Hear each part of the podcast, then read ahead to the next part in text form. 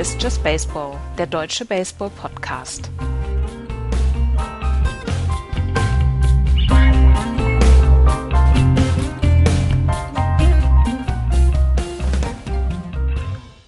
Nur noch zehn Tage bis zur MLB in London Series zwischen den Boston Red Sox und den New York Yankees.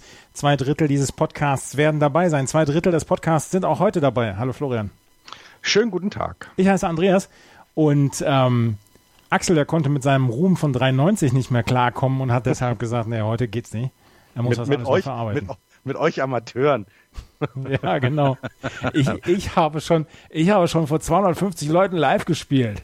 Ja, und, und Ne? Und ich habe nie an mich geglaubt. Genau, jetzt habe ich es euch gezeigt. Ja, nee, Axel hat heute leider keine Zeit, deswegen äh, sind wir heute nur zu zweit bei der Produktion dieser Aufnahme. Und ähm, es sind tatsächlich nur noch zehn Tage bis zur äh, MLB in London und wir werden da sein. Also, wenn ihr auch in London seid, dann haltet Ausschau nach einer unglaublich guten Person, großen Person mit Bart und nach Florian. Ja, genau. Genau.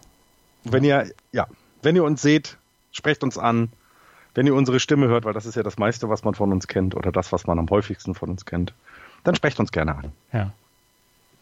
Du hast diesen, freust, du, freust du diesen, dich denn schon? Du hast diesen kleinen Jokus einfach so über dich ergehen lassen, ja? Ja, das, du, ich bin, das bin ich gewohnt. Ich bin jetzt einmal geschieden, einmal verheiratet, habe eine Tochter, ich bin eh immer schuld. Sehr gut. Also, wie gesagt, wir sind in äh, London auch da dabei. Wir werden beide Spiele gucken. Du bist auch bei beiden Spielen dabei, oder? Genau. Wir werden nicht zusammensitzen, aber ähm, wir werden beide Spiele dann natürlich beobachten und hinterher im Podcast dann natürlich auch darüber sprechen.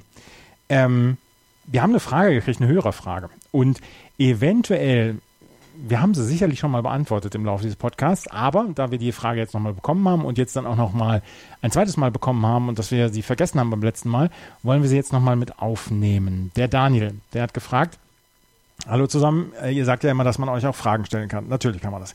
Ich bin auch sehr neu in der Szene seit August 2018. Folgende Fragen für den nächsten Podcast.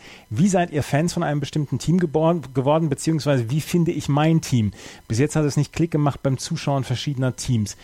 Das ist die erste Frage. Die zweite Frage kommt gleich. Wie bist du Fan geworden? Äh, Sportkanal.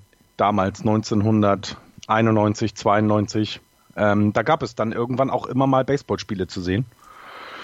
Und dann bin ich dann hängen geblieben und habe mir den Sport angeguckt und fand den faszinierend, fand ihn toll. Und äh, ja, hab, hab dann mir die Toronto Blue Jays ausgesucht, weil die die World Series gewonnen haben, also so ein klassischer Erfolgsfan. Äh, um, ja, um dann mein Team zu finden. Das hat etwas gedauert. Mein Team sind ja die San Francisco Giants, hat man hier wahrscheinlich ja nie mitbekommen, weil nie drüber geredet wird. Ähm, und zu denen bin ich aber über einen Spieler gekommen. Nämlich, ich äh, war tatsächlich auch nochmal Fan von den Pittsburgh Pirates, aber das nur wegen Barry Bonds. Der war damals ein Phänomen, der hat äh, regelmäßiger 30, äh, regelmäßig 30, 30 Saisons hingelegt, also 30 Home Runs, 30 Steals. Das war, der war da im Outfield äh, echt wahnsinnig gut, auch defensiv. Ähm, junger Kerl und der ist dann als Free Agent zu den San Francisco Giants gegangen oder wurde er sogar getradet, das weiß ich gar nicht. Und dann bin ich einfach mit ihm gegangen und habe mich dann in dieses Team in San Francisco verliebt und ja, bin mit denen 2010 das erste Mal Meister geworden. Und seitdem auch tatsächlich dann äh, nur noch San Francisco Giants Fan, also nichts anderes mehr. Also es gibt Teams, die ich mir mal angucke, aber nichts anderes mehr. Und, also du ja, bist mit bin, deinem Team, äh, bist mit deinem Lieblingsspieler mitgegangen. Genau, und aber da auch jetzt geblieben. Also er ist ja dann, er hat ja dann aufgehört 2007 äh, endlich und ähm, bin dann dabei geblieben einfach. Fand das Team immer spannend. Äh, hat ja nun auch viele Ups und Downs gehabt in den Jahren, die er da war. Ne? Also einmal nur die World Series erreicht, die dann verloren. Ähm, und äh, sind ja auch erst Sieger geworden, nachdem er das Team verlassen hat. Ähm, ja, und das, das war dann, das war dann die schöne Zeit. Damals noch. Ähm, ich bin über CNBC zum ähm, Baseball gekommen. Mitte der 90er gab es den deutschen Ableger von, äh, von NBC in Deutschland. Und da haben wir ähm, ähm, da, da gab es samstagsabends immer ein Baseballspiel, was übertragen worden ist. Meistens in der Nacht, aber manchmal so auch um 20 Uhr, 21 Uhr. Und zwischen 96 und 98 war 20 beziehungsweise 22, da macht man abends ja nichts. Ne? Bleibt man ja zu Hause am Wochenende. Und da habe ich ähm, mir Baseballspiele angeguckt. Und deswegen bin ich zum Sport gekommen, zum Sport Baseball gekommen. Dann habe ich jahrelang gar nichts geguckt, habe immer aber nach den Ergebnissen auch von den Toronto Blue Jays interessanterweise geguckt Und ähm, das fand ich halt, das fand ich halt ganz lustig, weil das Team halt aus Kanada ist, damals mit den Montreal Expos mit das einzige Team aus Kanada war und deswegen bin ich dabei geblieben. Und dann war ich 2009 bei den Red Sox in Boston vor Ort. Ich habe ein relativ uninteressantes Spiel gesehen ähm, zwischen den Boston Red Sox und den Cleveland Indians, aber habe mich in Fenway Park verliebt, habe mich in Kevin Youkilis verliebt und das war insgesamt ein ganz fantastisches Spiel. Und seitdem bin ich Boston Red Sox-Fan. Und danach habe ich mir natürlich dann auch die Dokus angeguckt über die Red Sox, zum Beispiel Four Days in Oktober. Und da kommen wir gleich auch gleich auf die zweite Frage, die noch gestellt worden ist von ähm, Daniel Lieser, ne?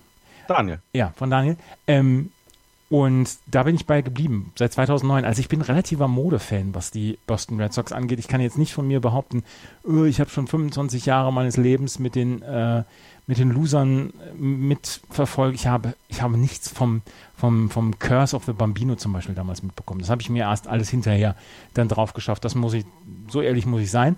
Aber Curse of the Bambino etc., diese 86 Jahre, die die Red Sox gebraucht haben, um mal wieder Meister zu werden, ist halt auch eine faszinierende Geschichte. Und deswegen bin ich noch ein Red Sox-Fan geworden und habe es bis heute keine 50 Prozent meiner Zeit bereut. wir kommen ja gleich zum, zum gestrigen Abend. Ja, wir kommen gleich zum gestrigen Abend. Oder zum heutigen Morgen. Die, wie auch immer. Wie, wie man ein Team findet.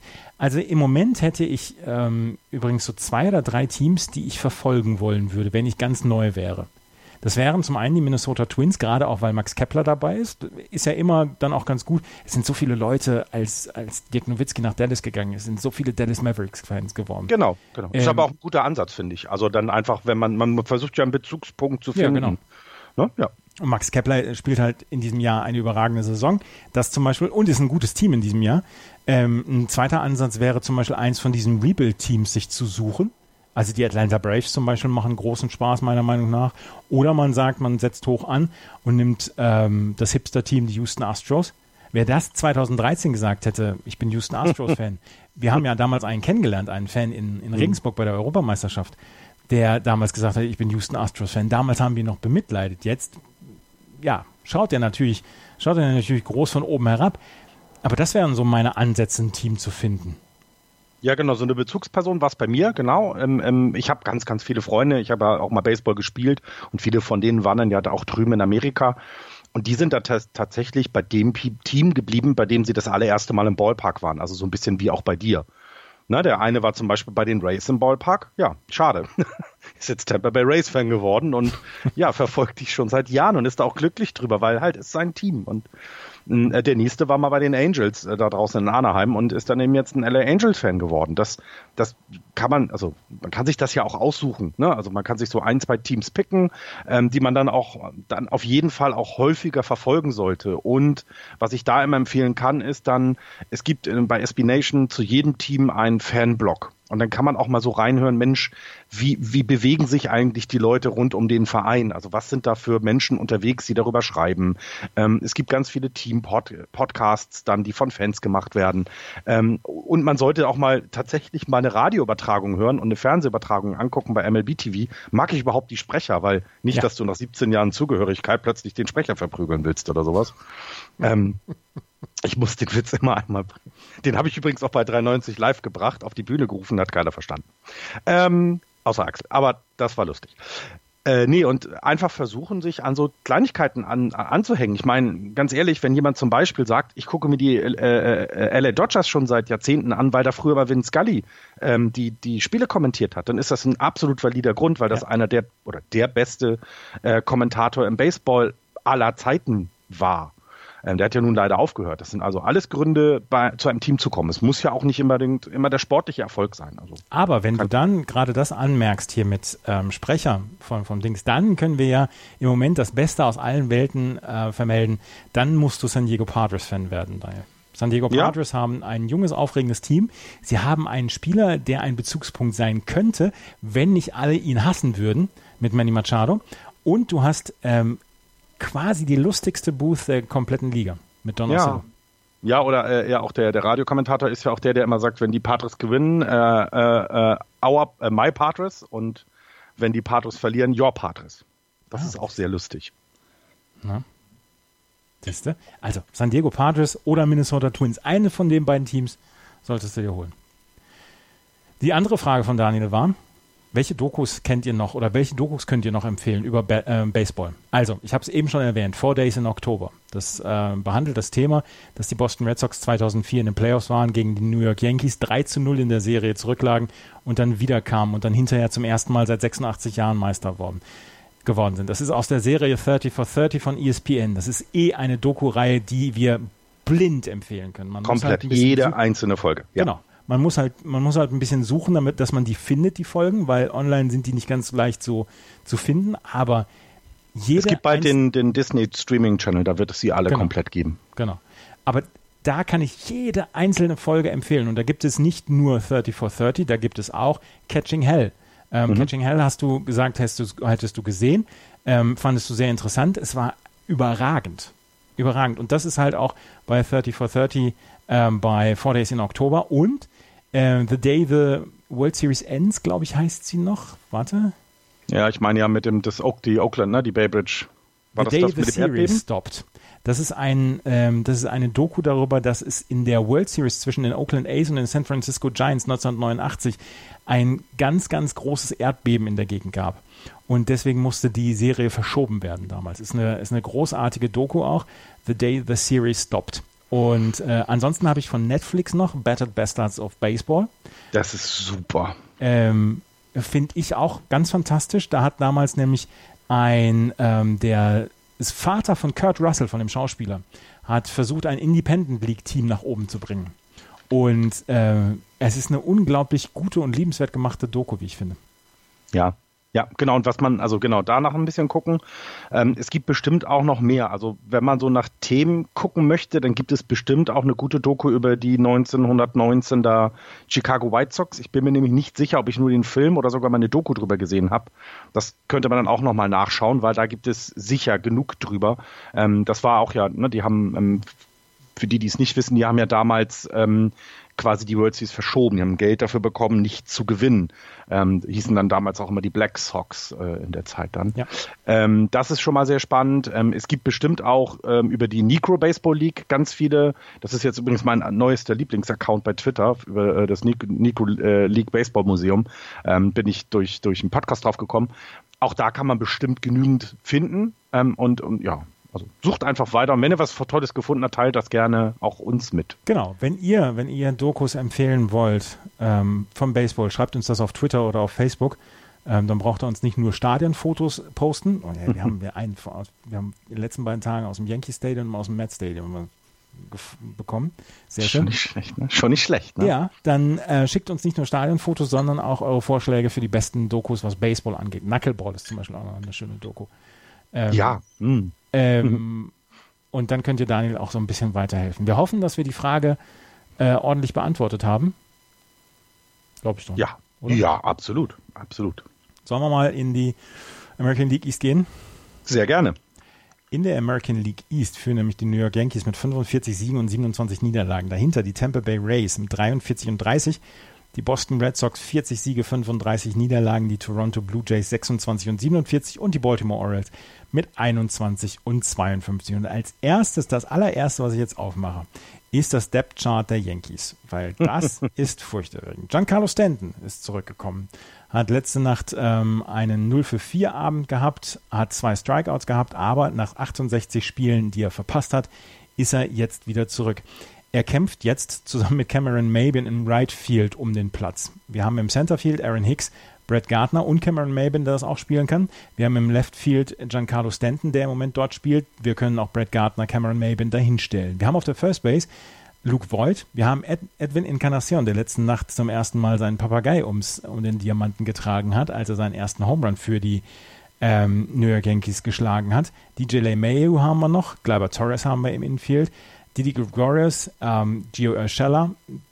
Wir haben auf der Catcher-Position ähm, äh, Gary Sanchez und Austin Roman. Und wir haben auf der DH-Position Inkarnation, Void, Sanchez oder Stanton, die das alles spielen können. Wir haben in der Rotation ordentliche Leute, wir haben im Bullpen ordentliche Leute. Und wir haben auf der DL oder Injury List auch noch einige Leute, die später noch zurückkommen sollen, wie zum Beispiel Miguel Anucha, wie Dylan Betances, wie Greg Bird, äh, wie Didi Rahman, wie Aaron Judge, wie Jordan Montgomery, Jonathan Doer-Sieger, gut, der ist eher ähm, für, für die Minor-Teams interessant. Wir haben Kendris Morales, der als DH geholt worden ist. Wir haben Luis Severino noch und wir haben Troy Tulowitzki noch.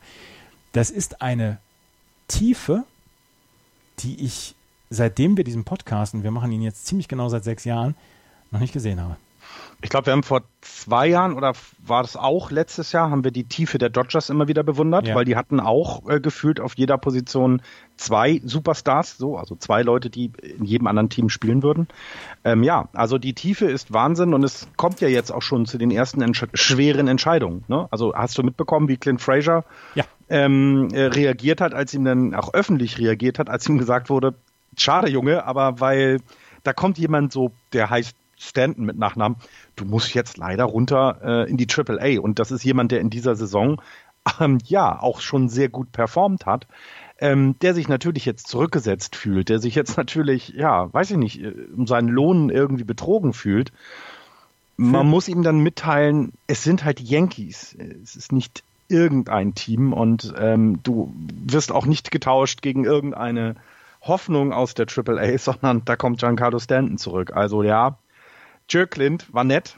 Ähm, ist dann halt mal so. Es ist tatsächlich einfach mal so. Clint Fraser weiß zu diesem Zeitpunkt, dass wenn die, ähm, wenn Brian Cashman einen Spieler findet, einen Pitcher findet, wo die Gegenseite Interesse an Clint Fraser hat, dass er eher heute als morgen getradet wird. Er weiß, dass er auf dem Trade-Block steht. Er ist ein junger Spieler. Er kann überhaupt nichts dafür. Er spielt ja gut. Er weiß aber, er, er hat in dieser Mannschaft keine Chance. Ja. und das ist natürlich traurig. Ne? Das ist natürlich sehr, sehr traurig für ihn. Ähm, ähm, schöner wäre es ja natürlich, in Anführungsstrichen, wenn er quasi einen Grund sehen würde, weil sein Schwung schlecht ist, weil seine Defensive schlecht ist. Das ist alles nicht. Und ähm, er verabschiedet sich dann jetzt in die Triple A. Cameron Mabin äh, spielt besser als letztes Jahr äh, Giancarlo Stanton. Hat auf ja, jeden Fall Wahnsinn. bessere Slashline als Giancarlo Stanton. Ja, und Cameron Maben hat jetzt in vier hintereinander folgenden Spielen Home Run geschlagen. Das kommt ja auch noch. Also, das ist ja das Schlimme bei den Yankees. Man hätte jetzt eigentlich ja bei dem, was du da vorgelesen hast zum Schluss, und wir sagen das ja auch schon die ganze Zeit, man hätte ja, ja eigentlich erwartet, dass sich jetzt alle Leute freuen, dass jemand wie Stanton zurückkommt. Im Grunde genommen tut es natürlich, tut man es ja auch. Aber wenn dann eben so, so Jungs nachher drunter leiden müssen, wie vielleicht eben Maben oder Fraser oder du hast sie alle angesprochen, hat das immer so einen komischen Beigeschmack. Aber ich sage es nochmal, es sind die MF Yankees und die Yankees äh, sind mehr als alles, was jeder Name auf dem Trikot bedeutet. Also das muss man dann noch ganz deutlich sagen. Und haben die letzten beiden Spiele gegen die Tampa Bay Rays gewonnen und das in einer überzeugenden Art und Weise. Das ist schon sehr gut gewesen, was sie da gemacht haben gegen die Tampa Bay Rays. Ja, und äh, ähm, hast du die Gerüchte um den Encarnacion-Trade gehört? Nein. Ähm, Edwin Encarnacion hattest du ja gerade schon erwähnt, der äh, äh vor allem für den DH-Posten vorgesehen ist ähm, bei, den, bei den Yankees. Ähm, der kam ja jetzt gerade erst von den Seattle Mariners. Der ist ja genau. ähm, getradet. Ähm, die Tampa Bay Rays waren auch dran. Ja, und die waren auch gelesen, kurz ja. davor, mhm. ihn zu verpflichten. Mhm. Ähm, aber dann konnten die Yankees eben ja mehr bieten als die Rays, was, ähm, was, die, was die Mariners halt gebraucht haben. In dem Fall war es eben vor allem Cash Consolidation. Ähm, und ja, jetzt, jetzt fragt man sich, weil es ist das dritte Mal hintereinander, dass die Rays eben nicht einen Superstar holen konnten. Jedenfalls sagt der Artikel, dass sie zum einen auch an äh, Craig Kimbrell dran waren, aber auch an Dallas Keuchel und haben das dritte Mal jetzt quasi den kürzeren gezogen. Zweimal, weil naja, ne, die anderen Teams mehr anbieten konnten, was den Vertrag angeht. Hier in dem Fall aber die Yankees auch, vor allem ja, ihnen einen Konkurrenten weggeschnappt haben, weil die sich ja bis zum Ende der Saison noch um den ersten Platz äh, äh, streiten werden in der American League East. Also keine einfache Situation gerade für die Rays, muss man mal so sagen. Naja, man, man kämpft ja mit, mit äh, verschiedenen scharfen Waffen die, genau. die Yankees und die Tampa Bay Rays. Genau. Die Tampa Bay Rays mit einem der kleinsten Etats der Liga schaffen es aber alle immer alle zwei oder drei Jahre mindestens ähm, die Red Sox und die Yankees zu nerven. Und auf der anderen Seite hast du natürlich die Yankees und die Red Sox, die mit dem Geld nur so um sich schmeißen. Ja? Ein Trade-Target, was ich gehört hatte bei den, bei den ähm, äh, Rays, was ich gelesen habe, könnte zum Beispiel jemand wie Steven Strasberg sein. Äh, der, die, ich habe ich hab gelesen hier, es gibt äh, Szenarien, wonach die Nationals vielleicht Max Scherzer traden. Genau, genau. Und ähm, äh, also das bei den Nationals gesagt, aber die Rays sind jetzt, die sind sich ihrer Situation jetzt sehr bewusst. Sie wissen, dass sie sich äh, im Laufe der Saison noch gegen die äh, Emporkommlinge, sag ich nenne ich es mal, äh, rund um die Wildcard äh, prügeln müssen. Und sie wollen natürlich weiterhin die Yankees unter Druck setzen. Ähm, die sehen aber auch, dass wenn bei den Yankees alles gut läuft, dann kommt da vielleicht sogar noch ein Starting Pitcher. Das hatte äh, Brian Cashman, der der Yankees hat das im Podcast bei Buster Oni ganz deutlich genau. gesagt, dass ja. sie auf der Suche nach ähm, Starting Pitching sind. Also da kann man davon ausgehen, dass da was passieren wird. Ähm, da, dann müssen die sich auch nochmal strecken. Ähm, Wildcard sehe ich jetzt noch nicht unbedingt in Gefahr, sagen wir es mal im Moment so. Aber kann, man will ja vielleicht auch noch ein Stück weiterkommen dann. Und ja, und das bei dem, was du gerade angesprochen hast. Kleinsten ja, Etat in der Liga. Also was, was Brian Cashman auch bei Buster Only gesagt hat, wir kümmern uns um Starting Pitcher und dann bye bye Clint Frazier. Aber bei den Tampa Bay Rays, die haben vor der Saison einen Move getan, der sich bislang komplett auszahlt und das, das ist nämlich Charlie Morton.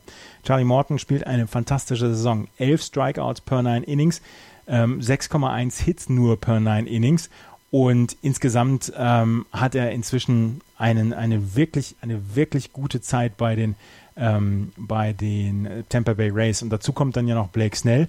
Das ist eine sehr, sehr, sehr gute One-Two-Kombi, die die Tampa Bay Rays da haben. Sie mhm. ich würde auch, würd auch Tyler Glasnow da nicht ja, genau, ähm, genau. Ähm, ähm, unternehmen. Der hat nämlich, ich habe da einen Artikel gelesen, der hat ähm, den, den Betting Against Average äh, um um einige Punkte, also von ähm, vor hatte der Gegner 305 mhm. ähm, Betting Against Average und jetzt in dieser Saison ein 2-3-2 äh, ähm, Betting Against Average. Das heißt, er hat den um 0,73 Punkte nach unten verbessert. Das ist das ist in der gesamten Liga, da kommt, glaube ich, nur noch Luas, Lucas Giolito ähm, von den White Sox entgegen. Der hat das noch mehr, der hat noch mehr geschafft und Martin Perez von den Twins, der hat 76 Punkte quasi ähm, verbessert. Das heißt, der hat das richtig gut gemacht bisher in der Saison ähm, bei den Rays. Und äh, ja, sie, sie, sie fahren ja weiterhin immer noch diese Strategie, mal Opener, mal Starting Pitcher genau. und kommen damit gut zurecht. Ne? Also Ryan, kann man. Ryan Stanek zum Beispiel hat schon 21 Starts in 31 ähm, Spielen, in denen er gepitcht hat. Ich habe jetzt mal gerade geguckt, sie haben äh, nicht nur Charlie Morton, sie haben natürlich auch Blake Snell, sie haben Tyler Glasnow und äh, sie haben auch noch Johnny Chirinos äh, oder Johnny Chirinos, der wirklich gut abliefert. Die Starting Rotation ist wirklich gut und dann haben sie Leute wie zum Beispiel Jalen Beeks. Jalen Beeks kam vorletztes oder letztes Jahr, damals im Trade mit den Red Sox und der hat ist, ist kein Starter, ist ein Relief-Pitcher, und der hat aber jetzt schon, und wir sind noch nicht mal auf der Hälfte ähm, der Saison, der hat jetzt schon 56 Innings auf dem Arm als Relief-Pitcher. Mhm. Ich meine, er hat nur 17 Spiele gespielt. Äh, aber 56 Innings für einen Nicht-Starter, das ist schon, pff, ui, das ist schon ganz schön viel. Und ähm, aber trotzdem, die Rays haben eine super Starting Rotation. Sie suchen halt jetzt das Power Bet, weil das funktioniert nämlich noch nicht. Sie brauchen mhm. noch jemanden für die Offensive, der dann auch das, das Ding immer aus dem Stadion rausprügelt. Das haben sie im Moment noch nicht. Sie haben ordentliches Hitting, aber noch nicht das überragende Hitting. Deswegen wollten sie Edwin Encarnacion haben. Edwin Encarnacion trägt jetzt, wie gesagt, seinen Papagei rund bei den Yankees rund. Boah, ja, ich, das, ich hatte schon wieder so viel Wut, als ich heute den, den, äh, die, die Szene, dieses Video von seinem Home Run gesehen habe. Und dann machte Luke Voigt das auch noch nach im, im Dugout. Die Boston mhm. Red Sox haben letzte Nacht ein ganz komisches Spiel verloren. 17 Innings. das längste Spiel im Target Field in Minnesota. 18 Pitcher gab es auf beiden Seiten, jeweils neun. 487 Pitches wurden geworfen, 259 von den Red Sox, 228 von den Twins. 74 Swings and Misses gab es insgesamt, also die beiden Mannschaften haben Fliegen gefangen. 137 Plate Appearances, 68 von den Red Sox, 69 von den Twins. 100 aus hat es immer insgesamt gegeben. 51 haben die Twins geschafft, 49 die Red Sox. Insgesamt 32 Hits, 33 Strikeouts, 17 von den Red Sox-Hittern, 16 von den Twins. Das war ein Spiel, das hat knapp sechs Stunden gedauert. Es war heute Morgen um halb acht oder viertel vor acht beendet. Und das haben die Twins gewonnen und haben damit die Siegesserie der Red Sox beendet. Die Red Sox hatten die letzten fünf Spiele gewonnen und waren eigentlich so ein bisschen wieder in der richtigen Richtung. Das haben sie jetzt verloren in 17 Innings. Aber Alex Cora hat hinterher gesagt, ja, Das ist so unser Spiel 3 von den äh, von der World Series, als wir gegen die Los Angeles Dodgers in sechs, in 18 Innings verloren haben. Danach haben wir die nächsten beiden Spiele gewonnen. Das wird uns nicht umwerfen. Was sie vielleicht umwerfen wird, wird, dass sie neuen Pitcher gebraucht haben, dass sie mhm. wirklich einen kompletten Pitching-Staff gebraucht haben, um dieses Spiel zu absolvieren. Jetzt werden heute Nacht um 2 Uhr wird es nochmal so ein Spiel geben. Es ist eine hochinteressante Serie. Es war ein tolles Spiel insgesamt, hat ein bisschen lange gedauert, aber ähm, man misst sich gerade mit der Elite der American League und das sagt man über die Minnesota Twins auch erst seit kurzem. Mhm. Ja, und ich, ähm, das Spiel davor, das 2-0 der Red Sox, war ja ein, ein Run im ersten Inning, ein Run im neunten Inning von den Red Sox. Also auch da irgendwie nicht äh, dominiert, ne? Also in keinster Weise, sondern das war ein sehr enges Spiel, trotzdem dann gewonnen. Also das, ähm, das war ja dann auch nicht schlecht. Ähm, was, was du jetzt natürlich total aufgrund deiner, deiner, deiner tiefen ähm, Trauer um das verlorene Spiel vergessen hast, war, wer denn der Spieler des Spiels war. Das war, wollte ich ja bei den Twins dann drauf. Ah, okay, dann warten. Wollen wir, wollen wir den Cliffhanger, wollen wir den jetzt so oh, aufrechterhalten? Ihr werdet nicht glauben, wer der, wer der, der Star des Spiels war. hört es gleich bei den Minnesota Twins. Wenn ihr das seht oder wenn ihr das hört, dann kommen euch die Tränen. Ähm, was mir bei dem Spiel wahnsinnig aufgefallen ist, und ähm, ich, das ist ja etwas, was ich hasse, das waren genau diese Swing and Misses, weil das war ja noch nicht mal richtig gutes Pitching gefühlt. Also natürlich haben die Leute gut gepitcht, wenn die Leute daneben, wenn die, wenn ich, wenn der Better daneben schwingt, klar. Aber da war auch der, der eine von Jackie Bradley Jr. im 14. Inning, der hat da versucht, ein U-Boot auszugraben. Warum hat er versucht, ein U-Boot auszugraben? Weil er den einen Homerun schlagen wollte, der das Spiel eventuell beenden kann. Ähm, dabei kannst du halt mit drei Singles kannst du ein Spiel auch gewinnen. Und irgendwie wollten die das in den mittleren Innings äh, äh nicht. Und also die ich da gesehen hatte, das war ja und äh, gewonnen wurde es ja dann durch ein Single zum Glück äh, und nicht durch einen Homerun. Aber das war schon irgendwie arg blöd. Also das, das finde ich da, da müsste dann der Trainer mal rausgehen und den Jungs sagen, versucht bitte nicht Helden zu sein. Uns reicht ein Sieg. Was ich allerdings schon wieder ganz schön finde, ist, weil die Red Sox jetzt fünf Spiele vorher gewonnen hatten, dass die, ähm, dass diese Serie nächste Woche zwischen Red Sox und Yankees nichts ist, wo man sagt, irgendeine Mannschaft wird abschenken oder beide sind so weit entfernt, dass sie, ähm, dass sie ganz, ganz ruhig angehen lassen können. Nee, in der Zwei-Spiele-Serie wird es um was gehen. Ist kein Spaßduell, ne? Ja. Nee. Finde nee, ich auch gut. Auf keinen Fall. Hast du was zu den Toronto Blue Jays? Ähm, ja, nur eine kurze Nachricht, dass Vlad Guerrero Jr. sich, also der wurde an der Hand getroffen. Aber es war wohl nur eine, eine Verstauchung, also keine, kein Bruch oder ähnliches. Ähm, ähm, ja, also das, das war so der, so ein Schock, den man kurz mal hatte bei den Blue Jays. Aber sonst tatsächlich also die Orioles brauchen wir nicht erwähnen, ne? Das Doch, ich habe noch was.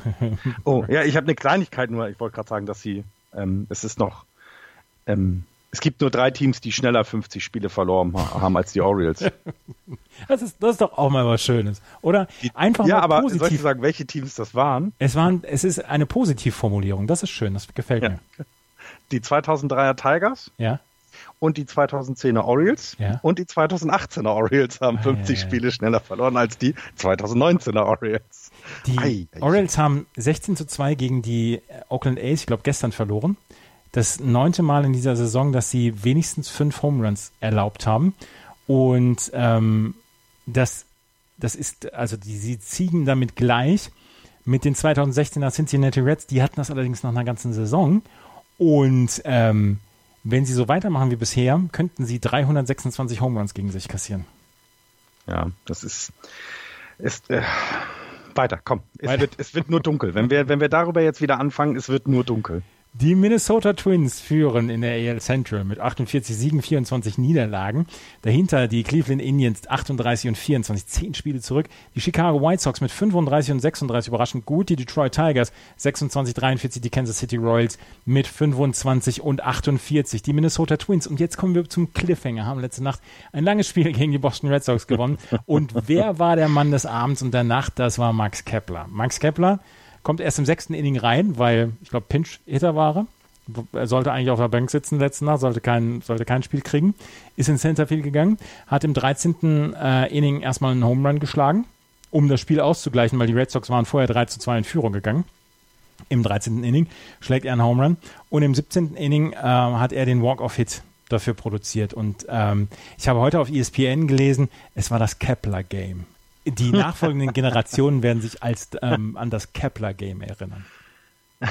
ja, es war auch tatsächlich ja. Ne? Also ich meine, wenn du, wenn du so ein Spiel beeinflusst, das sollte man dann auch positiv ähm, äh, mitnehmen. Und was wir dazu noch sagen wollen, ich hoffe, du hast es auch schon getan, geht bitte alle auf MLB.com und wählt diesen herausragend spielenden Outfielder ins All-Star-Game. Ja. Ähm, fünf Stimmen dürft ihr abgeben, also fünfmal wählen. Ich habe das auch jetzt schon heute einmal getan. Es ist leider nur noch zwei Tage da, das heißt, der Aufruf von uns kommt ein wenig zu spät. Ich habe es aber auch weil ich das All-Star-Game nicht so im Fokus habe, irgendwie verdrängt. Ähm, versucht es, äh, gebt ein paar Stimmen ab und dann hoffen wir, ich meine, was wäre das für eine Ehre, wenn er dann im All-Star-Game teilnehmen kann. Verdient hätte er es ja. Er ist einer der gut besten Outfielder offensiv äh, und auch defensiv, äh, die die Twins haben und die Twins sind das beste Team der, der, der American League im Moment, also nach den Houston Astros, klar, aber wenn man sich die Offensive anguckt, ne, die, holen, die hauen 5,85 Runs per Game raus. Ähm, das schaffen die Astros zum Beispiel nicht. Also die sind richtig gut. Ähm, und dann könnte da auch ein All-Star-Game kommen. Und wäre das denn auch noch jemand, der in Deutschland gelernt hat, Baseball zu spielen? Ich meine, dann würde ich ein kleines Tränchen verdrücken. Das wäre schon, das wäre schon geil. Ich habe gelesen, dass sie das erste Team werden könnten, ähm, das offensiv so stark ist, dass es elf Spieler hat, das am Ende der Saison oder die am Ende der Saison mehr als 15 Home Runs schlagen. Jorge Polanco, 10 Home Runs. Rosario, Eddie Rosario, 19 Home Runs jetzt schon. Max Kepler schon 18 ähm, Home Runs. CJ Crone 15 Home Runs. Jonathan Scoop 12 Home Runs. Gonzalez und Buxton beide 9 Home Runs. Äh, Nelson Cruz mit 13 Home Runs. Ähm, Garver mit 11 Home Runs. Und dann hast du noch Castro und Miguel Sano mit 8 bzw. 7 Home Runs. Es könnte sein, dass wir am Ende der Saison über einen, einen Roster sprechen, in dem 11 Spieler 15 oder mehr Home Runs haben. Der Re Rekord in 9 Spieler, die 15 oder mehr Home Runs haben. Das ist ein schon offensiv so starkes ist, Team. Und vor allen Dingen ja auch so überraschend, ne? weil das eben letztes Jahr nicht so war. Und wenn man sich die Zahlen aus dem letzten Jahr vergleicht, ähm, letztes Jahr hatten die Minnesota Twins. Äh, äh, was meinst du denn, wie viele Home Runs sie letztes Jahr hatten? In der gesamten Saison? Weiß ich nicht. 150? 166. Und wir sind, also ich weiß nicht, das ist jetzt hier vor gestern, äh, also die, die, die Spiele von heute Nacht sind noch nicht drin, äh, sind ja jetzt bei 132. Ne? Also ja. das ist vielleicht noch zwei Tage vorher gewesen, als ich das notiert habe. Die, die haben jetzt, also die sind auf dem Weg, irgendwann in drei Wochen, in fünf Wochen, den, ja, die Home Run Total der letzten Saison einzuholen. Ja. Also 166 war zum All-Star-Break, entschuldige bitte, so rum. Ja. Ähm, das war das. So, und das, äh, ne, sie, sie haben im Moment sind sie neben dem, was wir alles, sie sind ja auch das Team, was den besten Betting Average hat. Also das kommt ja alles zusammen. Es ist eben und sie sind jung und es die Verträge, also wir haben vor der Saison, was hast du, was hast du gesch, äh, geschwärmt von dem äh, Marvin Gonzalez ja. äh, Verpflichtung? Hab was hast du davon geschwärmt? Und bei, mhm. absolut zu Recht, weil man, wenn man sich dann nämlich überlegt, dass der junge Mann 21 Millionen für zwei Jahre kriegt, der, der ist einfach richtig gut. Der ist einfach richtig, ist eine super Verpflichtung. Jonathan Scope, siebeneinhalb Millionen verdient er dieses Jahr. Ja. Ähm, Nelson Cruz, 14,3 Millionen dieses Jahr. Ähm, wenn man sich die, die Twins auch auf die nächsten Jahre anguckt, also die haben, die haben sich noch nicht so stark ähm, an Spielerverträge, an Spieler äh, binden wollen. Also es gibt nicht viele Spieler, also wenn man zum Beispiel 2021 guckt, dann haben wir ein paar Arbitration-Spieler, das hast du ja immer, ne, diese, diese ja. Verhandlungssache. Ähm, da sind dann Max Kepler, Jorge Polanco, die sind fest. Der Rest sind Free Agents oder du hast eben die Möglichkeit, mit denen über ein neue, äh, neues Salary zu verhandeln. Du machst einen Vorschlag, die machen einen Vorschlag und zur Not trifft man sich irgendwo in der Mitte. Also geht damit ja quasi vor Gericht. Das ist alles. Das heißt, da ist ja auch dann auch für die nächsten Jahre so viel Spielraum in dieser Franchise, da noch was draus zu machen. Du kannst, du kannst dann eben dir überlegen, welche von den Spielern, die ähm, nächstes Jahr Free Agent willst, welche Verträge du dir geben kannst. Du hast noch nicht so viel auf der auf der Bank, was du äh, äh, auf der auf der Sollliste, was du zahlen musst. Und das ist also The future shines bright for the Minnesota Twins. Sehr viel richtig gemacht, ne? Das Absolut. muss man ja wirklich sagen. Und Absolut. also wenn man auf den, ähm, ähm, wenn man tatsächlich auf den, auf den, auf den Twins-Zug aufsteigen will, dann jetzt, weil das wird die nächsten Jahre ein Rollercoaster. Und äh, wann haben Sie das letzte Mal die World Series gewonnen? Weißt du das? Das muss ja unter Kirby Puckett gewesen sein oder so. Ähm, ähm, wenn du, wenn du wenn du einen Pitcher aussuchen müsstest, der um dein Leben pitcht, Jake Odorizzi oder José Berrios? Madison Bumgarner. Nochmal? Mann, du verstehst das Spiel nicht. ich, ich, ich, nein, ich werde doch, du kannst mich doch nicht fragen, ob ich einem Pitcher der Minnesota Twins mein Leben anvertraue. Müsstest du, würdest du mit vorgehaltener Waffe dir einen Spieler, einen Pitcher aussuchen, entweder Jake Odorizzi oder José Berrios, wer wäre das? Ah. Ich glaube, José. Ich auch. Ich einfach weil er José heißt. Ich vertraue, ich, dann vertraue ich jetzt einfach mal den Namen. Also José Berrios hat den schlechteren ERA als äh, Jake Odorizzi, aber insgesamt traue ich José Berrios noch ein ganz kleines bisschen mehr über den Weg. Das Schöne ist, dass beide im Team der Minnesota Twins pitchen und um niemandes Leben pitchen müssen. Mhm. Die, ähm, die Minnesota Twins sind mit dieser Rotation bislang sehr gesegnet. Sie brauchen niemanden für die Offensive. Sie werden Richtung Trade Deadline irgendwas Richtung Starting und Relief Pitching machen. Das steht fest. Ja. ja. Na? Aber die Minnesota Twins, alles Definitiv. bestens rund um die Minnesota Twins. Hast du was zu den Cleveland Indians? Weil ich habe nichts gefunden zu den Cleveland Indians. Ähm, ich schlafe auch immer äh, ein, ich wenn ich die Indians-Seite habe, aufhabe. Genau, ähm, Byron Buxton muss man jetzt noch erwähnen, kurz so, bei den Twins. Der ist auf die Injured List. Ja. Ähm, Ten-Day nur. Ähm, er hat einen Bruised Wrist, also hier, was heißt das? Äh, bruised ist gebrochen? Nee. Nein. Ähm, also Wrist ist ja der Hand, Handrücken. Verstauchung, ne? Handgelenkverstauchung. Genau, Handgelenk verstaucht, so rum. Mhm. Heißt, er könnte dann schon bald wieder da sein. Sie haben dafür jetzt äh, Jake Cave aus der AAA hochgeholt, ähm, was mich zu einer Buchempfehlung bringt. Ähm, aber das machen wir vielleicht ein anderen Mal. Das, äh, ein, es gibt ein Buch über die Minor League, was ich gerade lese. Das ist sehr, sehr interessant, ähm, weil äh, für jeden Spieler, der oben runter geht, heißt es, es kommt jemand hoch und das ist manchmal für denjenigen, ja, äh, lebensverändernd. Ähm, und äh, da habe ich gerade ein äh, lese ich gerade ein Buch, Where Nobody Knows Your Name heißt das Buch. Das ist, äh, da muss ich jetzt bei solchen kleinen Nachrichten, ne, dieses Byron Buxton äh, geht auf die Injured List und Jake Cave kommt wieder hoch. Das sind, das sind immer so kleine Randnotizen, die aber für den Spieler, der hochkommt, teilweise die Welt bedeuten kann, weil er entweder das allererste Mal hochkommt oder weil er nach langer, langer Zeit in den, in den Miners mal wieder eine Chance bekommt. Das ist äh, sehr spannend, ja. Ähm, genau, Cleveland Indians hattest du mich auch noch was gefragt, ne? Ja, zu den Cleveland Indians habe ich nämlich nichts. Ähm, da, ja, bei den Cleveland Indians, man sucht jetzt, es ist so gemein, man sucht jetzt so irgendwie Schuldige, ne? Ähm, ähm, ich, ich lese ja gerne diese SB Nation, das hatte ich vorhin schon angewähnt und in dem, in dem Let's Go Tribe äh, äh, ähm, äh, Teil, da ging es jetzt schon darum, Mensch, ähm, das Team ist so schlecht, lass doch einfach Francis, Francisco Lindor die Mannschaft übernehmen und Terry Francona eben rausschmeißen, weil Oh, sind wir schon soweit? Ja, die, da sind sie jetzt soweit. Ähm, ähm, also bei den Indians ist im Moment Panik, würde ich sagen. Ähm, irgendwie hat man sich das alles anders vorgestellt. Ich, ich kann, du kannst ja noch nicht mal erklären, dass das, ähm, die haben ja nicht viel falsch gemacht. Sagen wir es mal so. Sie haben ja einfach nicht viel falsch gemacht. Das ist ja nicht, ähm, sie haben in der Offseason nicht viel getan. Ja, genau. Aber sie haben ja jetzt nicht irgendwie Spiele abgegeben, die sie nicht hätten abgeben müssen, zum Beispiel. Sie haben im, im Outfield haben sie komplett quasi Räumungsverkauf, alles muss rausgemacht und haben nichts dafür getan, um das wieder ähm, aufzubauen. Nichts, gar nichts. Die war, da, da, da, da, da haben die Grillen gezirpt. Da, da sind diese Tumbleweeds durch die Gegend geflogen in Cleveland. Ja, ja. Also und, und jetzt ist man im Panikmodus, glaube ich, langsam in der Gemeinde, weil wenn man jetzt, also sollte man davon ausgehen, dass die Minnesota Twins jetzt, ab jetzt eine Schwächephase haben und nur noch 50 Prozent ihrer Spiele äh, gewinnen. Das haben sie nämlich letztes Jahr ja auch geschafft. Sie sind ja bei knapp 500 gelandet.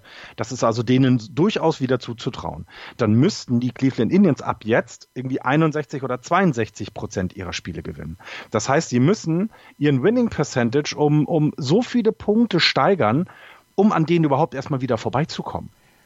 Also, und das ist, das, das, das, wir, wir dürfen uns, um es abzuschließen, wir dürfen uns nicht wundern, wenn die Indians zur Trading Deadline Seller werden. Das wäre wirklich eine interessante Geschichte, weil du hast ja interessantes Starting Pitching bei den, ähm, bei den Cleveland Indians. Du hast auch ein paar Leute im, in der Offensive, um die sich Menschen kümmern würden. Also jetzt nicht Francisco Lindor, weil den werden die Indians nicht abgeben. Aber Carlos Santana zum Beispiel, Tyler Nequin zum Beispiel, das wären alles Leute, die wahrscheinlich verfügbar wären. Jake Bowers im, in der Offensive, im Pitching, Carlos Carrasco zum Beispiel oder ich weiß nicht, ob Trevor Bauer oder Zach Plasak dann wirklich available wären für andere Teams, wie, mal, wie weit man dann gehen würde. Genau. Aber wenn sie so bleiben im Moment, gerade was, was dann auch ähm, die anderen Wildcard-Anwärter angeht, sie sind im Moment 0,5 Spiele hinter, zurück hinter einem Wildcard-Platz, aber sie haben davor halt die Boston Red Sox und die Tampa Bay Rays im Moment. Ähm, das könnte relativ zügig gehen und dann sind die, ähm, dann gucken die Cleveland Indians doof aus der Wäsche. Und das wäre natürlich, wäre also absolutes Horrorszenario. Aber ich sag dir, Terry Francona trifft daran nun wirklich überhaupt keine Schuld. ja, und äh, auch hier muss man eben gucken. Es geht ja manchmal gar nicht darum, ja, gut, dass sie jetzt mal ein Jahr haben, was schlecht ist, das passiert. Ne? Die Indians waren in den letzten Jahren das Team, äh, was es zu schlagen hat in der Central. Und ähm, wie, wie kriegst du das jetzt wieder, wie kriegst du das jetzt wieder richtig hin? Wenn man aber guckt, dass zum Beispiel jemand wie José Ramirez, der hat noch bis 2022 äh, seinen Vertrag. Ähm, ähm, wir haben äh, Carlos Carrasco, der jetzt gerade vier Jahre unterschrieben hat. Also der bleibt bis 2023. 2023. Ja. Mhm. Äh, Carlos Santana ist ähm, äh, äh, bis, bis 2021 äh, an das Team äh, gebunden. Corey Kluber nächstes Jahr noch äh, sein letztes Jahr und dann kann er, hat er eine Option. Ähm, das sind ja eher die Fragen, die man sich stellen muss. Ähm, Trevor Bauer zum Beispiel ist nächstes Jahr in der, äh, vier, das vierte Mal in der Arbitration und danach wird er Free Agent. Ähm, willst du, ne, du musst ja dann damit rechnen, dass er, er hat jetzt um, um die vier Jahre Service Time, also er ist ja noch kein, kein ähm, kein, kein Profi, der jetzt äh, schon zehn Jahre hat. Also du kannst mit dem ja auch noch tolle Jahre verbringen, aber was willst du ihm dafür bezahlen? Und wenn du eben so Leute hast, die nächstes Jahr Free Agent werden, willst du den, ja, willst du den, willst du mit denen wieder angreifen? Willst du dir jetzt vielleicht ja nur Prospects dafür holen oder Draft Picks dafür holen, dass du sie abgibst und dass du ein bisschen Geld auch dann abgibst? Ist es, ist das dein Ziel? Das finde ich immer ist das Schwierigste in solchen Situationen, weil es ist ja dort nicht alles schlecht. Das muss man ja nochmal sagen. Wir haben es hier angesprochen. Es ne? war nicht alles schlecht. Das ist doch aber auch so. Mhm. Die, die Cleveland Indians haben neben den, neben den, ähm, ähm, finde ich, Yankees eben ziemliches Pech mit den, mit den, mit den Verletzungen. Ne? Wir haben über die Pitcher gespro äh, gesprochen, die dann immer, immer wieder auf der DL, äh, IL waren. Ähm, das macht ja auch was mit dem Team. Das ist ja nicht so, dass, es, äh, äh dass sie das super kompensieren können. Und ich, ich weiß nicht. Ähm, also das, ist, das, ist, super schwierig dieses Jahr. Ich hatte mir die, die Vertragslaufzeiten gar nicht angeguckt, deswegen, wenn du da sagst jetzt hier, dass Santana, Nequin etc. alle noch drei, vier Jahre unter Vertrag sind, wird es dann natürlich auch schwierig, ähm, die zu traden. Und wenn dann vielleicht genau. unter Wert. Genau. Und ähm, das könnte genau. die Sache noch komplizierter machen für die Cleveland Indians. Dann glaube ich, würde ich eher sagen, dass sie dann nochmal versuchen, voll Pulle dran zu gehen und nochmal in die Playoffs zu kommen und vielleicht in der Offseason das, dann nochmal einen Umschwung zu machen. Genau, und das wäre, genau, und das ist ja genau jetzt die Situation. Und wenn du, wenn jetzt zum Beispiel jemand wie, wie Corey Kluber nicht auf der 60-Day-Liste äh, wäre, sondern auch so Day-to-Day -Day, zehn Tage, dann weißt du ja, Mensch, okay, alles klar, wir müssen jetzt uns dranhalten, wir müssen irgendwie versuchen, an der Wildcard dran zu bleiben. Die Twins scheinen ja weg zu sein. Aber dann hast du dieses Wildcard-Spiel. Das ist das eine Spiel, was du verlieren kannst. Kein General Manager macht große Moves, um die Wildcard zu erreichen. Das machen die nee. nicht, weil die denken eher länger. Die denken eben daran, dass sie nächstes Jahr die Twins ärgern müssen und dass sie da wieder rankommen müssen. Und äh, also gerade bei den, ähm, bei den, bei den Indians sieht man, in welcher, welche, welche Schwierigkeit diese Wildcard hat. Für uns macht das das natürlich spannend, weil wir können darüber reden, dass sie ja noch die Chance haben, in die Playoffs zu kommen. Und ich bin ganz ehrlich, ein Cleveland Indians Team in den, in den Playoffs, das kannst du immer, das kannst du niemals wegrechnen. Die können's, die sind gut, die standen an der World Series, die waren kurz davor zu gewinnen. Und das ist noch nicht lange her. Die Chicago White Sox entwickeln sich so langsam zu einem ernstzunehmenden Gegner. Unter anderem ist das auch von Eloy Jimenez äh, oder auf Eloy Jimenez zurückzuführen, der jetzt ähm, einen Home Run geschlagen hat gegen sein altes Team, gegen die Chicago, Chicago Cubs im Start, im Stadtderby. Das kann man ja wenigstens mal Derby nennen. Chicago Cubs gegen Chicago White Sox. Und äh, Jimenez wurde getradet mh, hm, vor zwei Jahren damals, als Rossi Quintana von den White Sox zu den Cubs gegangen ist. Und er hat jetzt ähm, den Game-Winning Home Run geschlagen für die Chicago White Sox gegen die Chicago Cubs. Und die White Sox machen in der Tat relativ viel Spaß. Wir haben schon Lucas Diolito in den letzten Wochen angesprochen, mhm. der einfach eine überragende Saison pitcht. Und insgesamt kommen die White Sox so langsam auf die Füße. Was, das, macht, das macht Spaß, denen zuzugucken. Ja, also genau, sie sind nicht so, eine, so ein Trainwreck, was wir vielleicht die Jahre davor immer beobachten konnten, sondern sie sind tatsächlich, ähm, haben spannende Spieler dabei. Du hast sie gerade äh, angesprochen, was das Pitching angeht. Das, äh, Tim Anderson würde ich da auch gerne nochmal nennen. Das ist jemand, der dem Team irgendwie sehr, sehr gut tut. Wir hatten diese Szenen, wo er sich ja auch so ein bisschen rausgestellt hat, also als jemand, der, der sich quasi fürs Team reinwirft. Mhm. Äh, dann hast du mit Remin das jemanden, man darf nicht vergessen, da steht immer noch ein José Abreu an der First Base. Das ist immer noch ein ziemlich guter Spieler. 17 Homeruns hat er jetzt, 54 30 At-Bats, ähm, äh, äh, äh RBIs. Das, das kann man sich alles angucken, definitiv. Ähm, ist auch hier, es ist ja alles noch nicht vorbei. Also die Division ist weg. Das mm, ja, ja. ist so. Da, da, brauchen wir jetzt nicht drüber reden. Wir haben es gerade bei den, bei den Indians ja schon gesagt, wie viele Spiele sie jetzt noch gewinnen müssten. Aber die White Sox sind nur drei Spiele vom nächsten, ähm, äh, vom, vom letzten ähm, Wildcard-Platz weg. Also auch das, das ist so ein, das ist immer dieses Zückerchen, was, was der Esel dann noch, oder die Möhre, die der Esel vorgehalten bekommt, um dann doch noch den Berg hochzurennen, um am Ende dann ja hinzufallen und von den Boston Red Sox in dem ersten Wildcard-Spiel verprügelt zu werden, zum Beispiel. Und der Hawk denkt, er hat zu früh Rente, ist zu früh in Rente gegangen. ja, ähm, ja. Die ja, Chicago White Sox haben aber auch eine Nachricht herausgegeben, dass sie das Protective Netting erhöhen, dass sie weiter ja. an der Third Base und an der ähm, First Base Line ihre Netze ausspannen. Es gab ja diesen Vorfall vor einer Woche, als ähm, bei äh, Albert Amora Jr., glaube ich, als er ein, ein, ähm, ein sein Bett, nein, ein, ein Foulball in die Zuschauer gehauen hat und der eine Zuschauerin getroffen hat, die tatsächlich bewusstlos geworden ist. Und da haben jetzt einige Teams schon angekündigt, dass sie ähm, ihr Protective Netting erhöhen wollen und äh, oder erweitern wollen. Und die Chicago White Sox sind die ersten, die das machen. Und sie wollen es vielleicht sogar, ich glaube schon, ähm, Richtung All-Star Break machen, dass sie das erweitern. Jerry Reinsdorf, der äh, Owner, der Besitzer der White Sox, hat gesagt, nee, das müssen wir machen. Wir, wir sind um die äh, Zuschauersicherheit besorgt. Und es ist eine, es ist eine Sache, dass du in jedem Sport hast du Schutzmechanismen, nur beim Baseball sagen die Zuschauer, ähm, ich möchte den richtigen Blick drauf haben. Nee, geht halt nicht. Es geht um die Sicherheit der, ähm, der, der Zuschauer und ja, die Chicago White Sox sind wohl Vorreiter, was das angeht. Ja, äh, da übrigens nochmal, weil wir die White Sox und wir werden jetzt mit den Dokumentationen, Jordan Rides the Bus, eine sehr tolle, ah, ja, äh, genau. auch 30 for 30 Dokumentation, mhm. fällt mir dabei gerade wieder rein. Über Michael Jordan, wie er es damals versucht hat, als Bei dem, ähm, äh, bei den Chicago White Sox als Baseballprofi. Genau, meiner League-Spieler bei den Birmingham Barons, war das nicht? Ja. Waren das nicht die Barons? Mhm. Ja, auch übrigens, äh, sehr, sehr gut. Übrigens mit Terry Francona als Manager oder was? Ja, genau, genau. Mhm. Der auch, ähm, der, Bet also kleine Anekdote dazu, denn der Betting-Coach der, der äh, Barons hatte, ähm, hatte, ähm, also Michael Jordan hat irgendwie gefragt, was kann ich tun, um besser zu werden? Und er wollte ihn so ein bisschen verarschen. Ja, muss halt um sieben im Käfig äh, morgens um sieben da sein, wenn wir hier Schlagtraining machen, du großer Superstar. Und wer war dann Viertel vor sieben immer da? Richtig, Michael Jordan. Mhm. Und danach, das hat seinen Respekt etwas gewonnen, weil er, ja. Aber seht die Doku lieber selber und äh, dann, da wird über den besten Sportler, den wir jemals gesehen haben, gesprochen. Und dann, ja. Ähm, ich wollte noch was zu den ähm, ähm, Cleveland Indians sagen. Trevor Bauer ist zum ähm, Player of the Week geworden diese, diese Woche. Ähm, auch mal wieder eine positive Nachricht wollte ich bringen, wenn es um die Indians geht.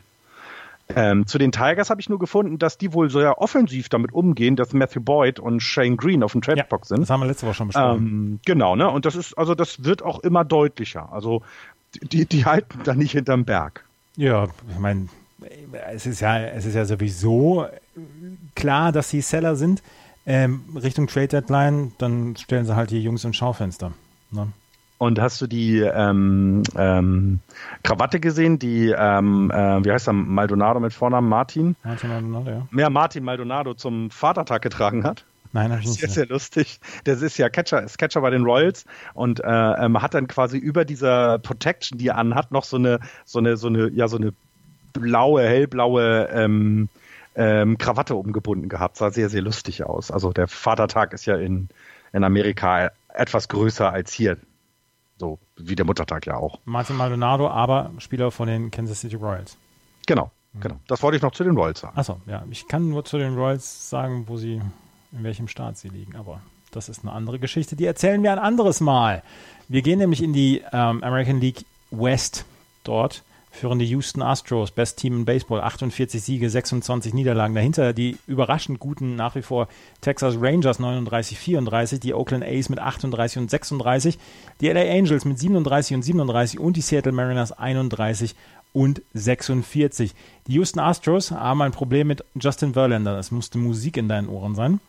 Justin Verlander hat natürlich nach wie vor einen fantastischen ERA, einen 2,59er ERA. Das Problem ist, er kriegt ganz schön viele Home Runs gegen sich. Mhm. Er hat jetzt äh, drei, 32 Runs in dieser Saison kassiert. 23 davon waren Home Runs. Wir hatten in den letzten Jahren hatten wir häufig mal über Max Scherzer gesprochen, dass der auch ein Home Run Problem hat, dass er insgesamt ein fantastischer Pitcher ist, aber zu viele Home Runs zulässt. Wenn Verlander so weitermacht wie bisher, dann könnte es sein, dass er 44 Home Runs ähm, kassiert und dann 2,59er ERA hat. Es gibt, beziehungsweise der, der, der ähm, niedrigste ERA mit Leut, von Leuten, die 40 oder mehr Home Runs kassiert haben in einer Saison. Das war 1962 Ralph Terry von den Yankees, der hatte damals einen 3,19er ERA. Jack Morris von den 86er Tigers hatte einen 3,27er ERA, der hat auch 40 Home Runs kassiert. Und Robert Roberts von den 55er Phillies hatte damals einen 3,28er ERA bei 41 Home Runs, die er kassiert hat. Die haben mehr Innings ähm, auf dem Arm gehabt als jetzt Justin Verlander. Aber insgesamt ist das ähm, ein Trend. Er könnte ein absoluter Rekordhalter werden, was das ist. Mhm. Ich meine, seine Leistung ist unbestritten. Genau, ist komisch, ne? Das, aber das, er kassiert Home Runs. Vielleicht war das auch genau eben, ne? Das war ja mein Eindruck damals. Es waren ja auch drei, die er da im Spiel abgegeben hatte in der World Series dann gegen die Giants und, und, und vielleicht ist das auch zu stark hängen geblieben, weil es ist ja im Endeffekt, es ist ja sowieso im Moment eine Saison, wo wir eben sehr viele Home Runs sehen. Und wenn du dann ein Spieler bist, der der dafür anfälliger ist, weil du, es gibt ja so Groundball-Pitcher. Ich glaube, Dallas Keuchel zum Beispiel ist doch ein klassischer Groundball-Pitcher. Ne? Das heißt, die Bälle, die dann getroffen werden, die gehen halt nicht raus. Und ähm, bei Verlander, der hat eben immer schon eine hohe Geschwindigkeit gehabt. Und hohe Geschwindigkeit des Balles heißt natürlich auch, wenn er dann getroffen wird, dass der dann ja die Chance, dass sich die Chance natürlich erhöht, dass er auch aus dem Stadion rausgeht. Ähm, die Astros haben jetzt auch keinen Betters, äh, kein, kein Hitters Ballpark, äh, äh, ähm, äh, ähm, Pitcher Ballpark, ne? Meine ich? Die sind ja auch, ist ja nicht ein Riesen-Outfit, also Outfit, was die haben. Das passt alles dabei, aber wenn du es dir dann anguckst, es macht zehn Strikeouts daneben. Das heißt, äh, danach ist dann auch bis auf die Home Runs nicht viel los im Team. Und, und das macht ja auch sein, stellt ja auch sein ERA dar. Und es ist wirklich überraschend, wie gut er noch ist. Und ja, muss man sich deswegen jetzt Sorgen machen? Ach, natürlich, ja, natürlich musst du dir Sorgen machen, wenn er viele Home Runs ab, abgibt. Aber das ist nun mal sein Spiel. Und das wissen die, das wissen ja auch, das weiß ja auch die gesamte Franchise, dass es so ist. Ähm, musst du halt eben die Offensive, musst du da raushauen eben dann. Das ist es so. Ist halt so. Die Houston Astros haben José Altuve von der Injury List zurück runtergeholt. Und er soll eigentlich jetzt in diesen Minuten gerade sein Comeback geben gegen die Cincinnati Reds, aber das Wetter spielt nicht mit in Cincinnati. Ah, geregnet's? Ja. Ähm, wir können auch über Jordan Alvarez sprechen, der Top-Prospect der äh, Houston Astros auf der First Base, ist jetzt, hat die 30 At-Bats jetzt schon bekommen bei den Houston Astros, hat 10 Hits in seinen 30 At-Bats gehabt, 8 Runs hat er gehabt, 4 Home Runs hat er schon geschlagen, 9 RBI, 6 Walks, 9 Strikeouts. Das ist für einen Rookie, für jemanden, der seine ersten seine ersten Schwimmversuche in der Big League macht, ist das sehr, sehr gut. Und was furchterregend ist bei den Houston Astros, da kommen immer noch mehr Leute nach. Das ist ähnlich wie bei den Yankees, ne? Genau. Also Altuve kommt jetzt zurück. Das ist eine sehr gute Nachricht. Ähm, und wir hatten es vor drei Wochen oder sowas. Da hatten sie eine Verpflichtung gemacht und äh, äh, äh, ich habe den Namen jetzt vergessen, ähm, weil äh, George Springer eben auf die IL musste. Und ähm, ich habe einen Artikel gelesen bei MLB.com, ähm, wo so ein bisschen geguckt würde, wer wer hat denn wen ersetzt und wie haben die sich so geschlagen. Ne? Also äh, Carlos Correa musste auf die Injured List. Da, dafür kam dann Miles Straw hoch. Miles Straw hat im Moment äh, ist also hier als der Artikel geschrieben wurde, das war vor drei Tagen oder so, ist er beim 281er Betting Average mit ähm, äh, drei Stolen Bases. Also das kann man nehmen. Ne? Also wenn dann dein, einer deiner Topstars weg ist, also Carlos Correa ist ein richtig guter Spieler, und wenn der fehlt, äh, und du ihn ersetzen kannst durch jetzt in dem Fall keinen äh, Superstar wie bei den Yankees, das ist noch ein ganz anderer Weg, aber das ist schon mal sehr gut. Ne? Auch für Jack Mayfield hat sich das ganz gut ausgegangen. Der kam für den Diaz äh, dann hoch. Ähm, das ist völlig okay. Ähm, also ähm, vor allem, weil der defensiv halt ähm, ausgeholfen hat. Also seine Offensive ist schlecht, aber er hat vor allem auch die Houston Astros in der Defensive unter, unterstützt. Und so ja, geht das die ganze Zeit durch diesen Kader durch.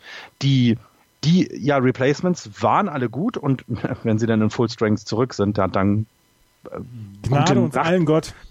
Ja, dann gute Nacht braucht man ja gar nicht sagen. Sie sind achteinhalb Spiele vor den Houston, äh, vor den Texas Rangers. Also die können sich dann halt einfach weiter in ihrer Division ausruhen und überlegen, wie sie an den Yankees, äh, Rays, Red Sox oder äh, Twins dann im Oktober vorbeikommen. Zu den ähm, Texas Rangers habe ich jetzt gerade nichts. Ich hatte letzte Woche halt diese Offensiv, dieses Offensivspektakel, was sie so rausbringen, habe ich ähm, gebracht. Hast du was zu den Texas Rangers? Ja, dein Lieblingsspieler bei den Texas Rangers musste auf die 10-Day Injured List. Hunter Pence ist leider, hat sich verletzt. Ist, äh, strained soll, right was, groin. Was soll denn das jetzt wieder? Was, das ist doch dein Lieblingsspieler. Warum, warum, musst du diese Schärfe jetzt hier wieder rein? Nein, das war, das war völlig nett gemeint. ähm, und äh, Elvis Andrus hat das zweite Mal Homebase gestohlen, gestohlen, gestohlen dieses Jahr. Ähm, das hat er jetzt irgendwie vorgestern steht hier, also yesterday hat er das getan. Ich habe das Video dazu gesehen, das ist sehr, sehr lustig, ähm, weil der Catcher schmeißt dann zwei, weil ein Stil auf zwei angezeigt wurde ähm, und er holt sich dann einfach mal die Homebase. Und das war schon das zweite Mal dieses Jahr. Es gibt kaum einen spektakuläreren Move als Homebase zu stehlen. Äh, ich finde Inside the Park Home Run von Hunter Pence stehend auch sehr spektakulär. Okay, jetzt, jetzt habe ich Schärfe reingebracht. Okay, jetzt habe ich Schärfe. Es tut mir leid. Es tut mir sehr leid. Ich nehme das zurück. Nein, ich finde auch Homebase. Äh, äh, wir kommen ja nachher noch zu einem Band-Double, aber ja, äh, Homebase-Stilen ist sehr, sehr schwierig. Also du kannst es ja, du, du, kannst es nicht machen, indem du losrennst, wenn der Pitcher äh, wirft, sondern es muss ja etwas passieren.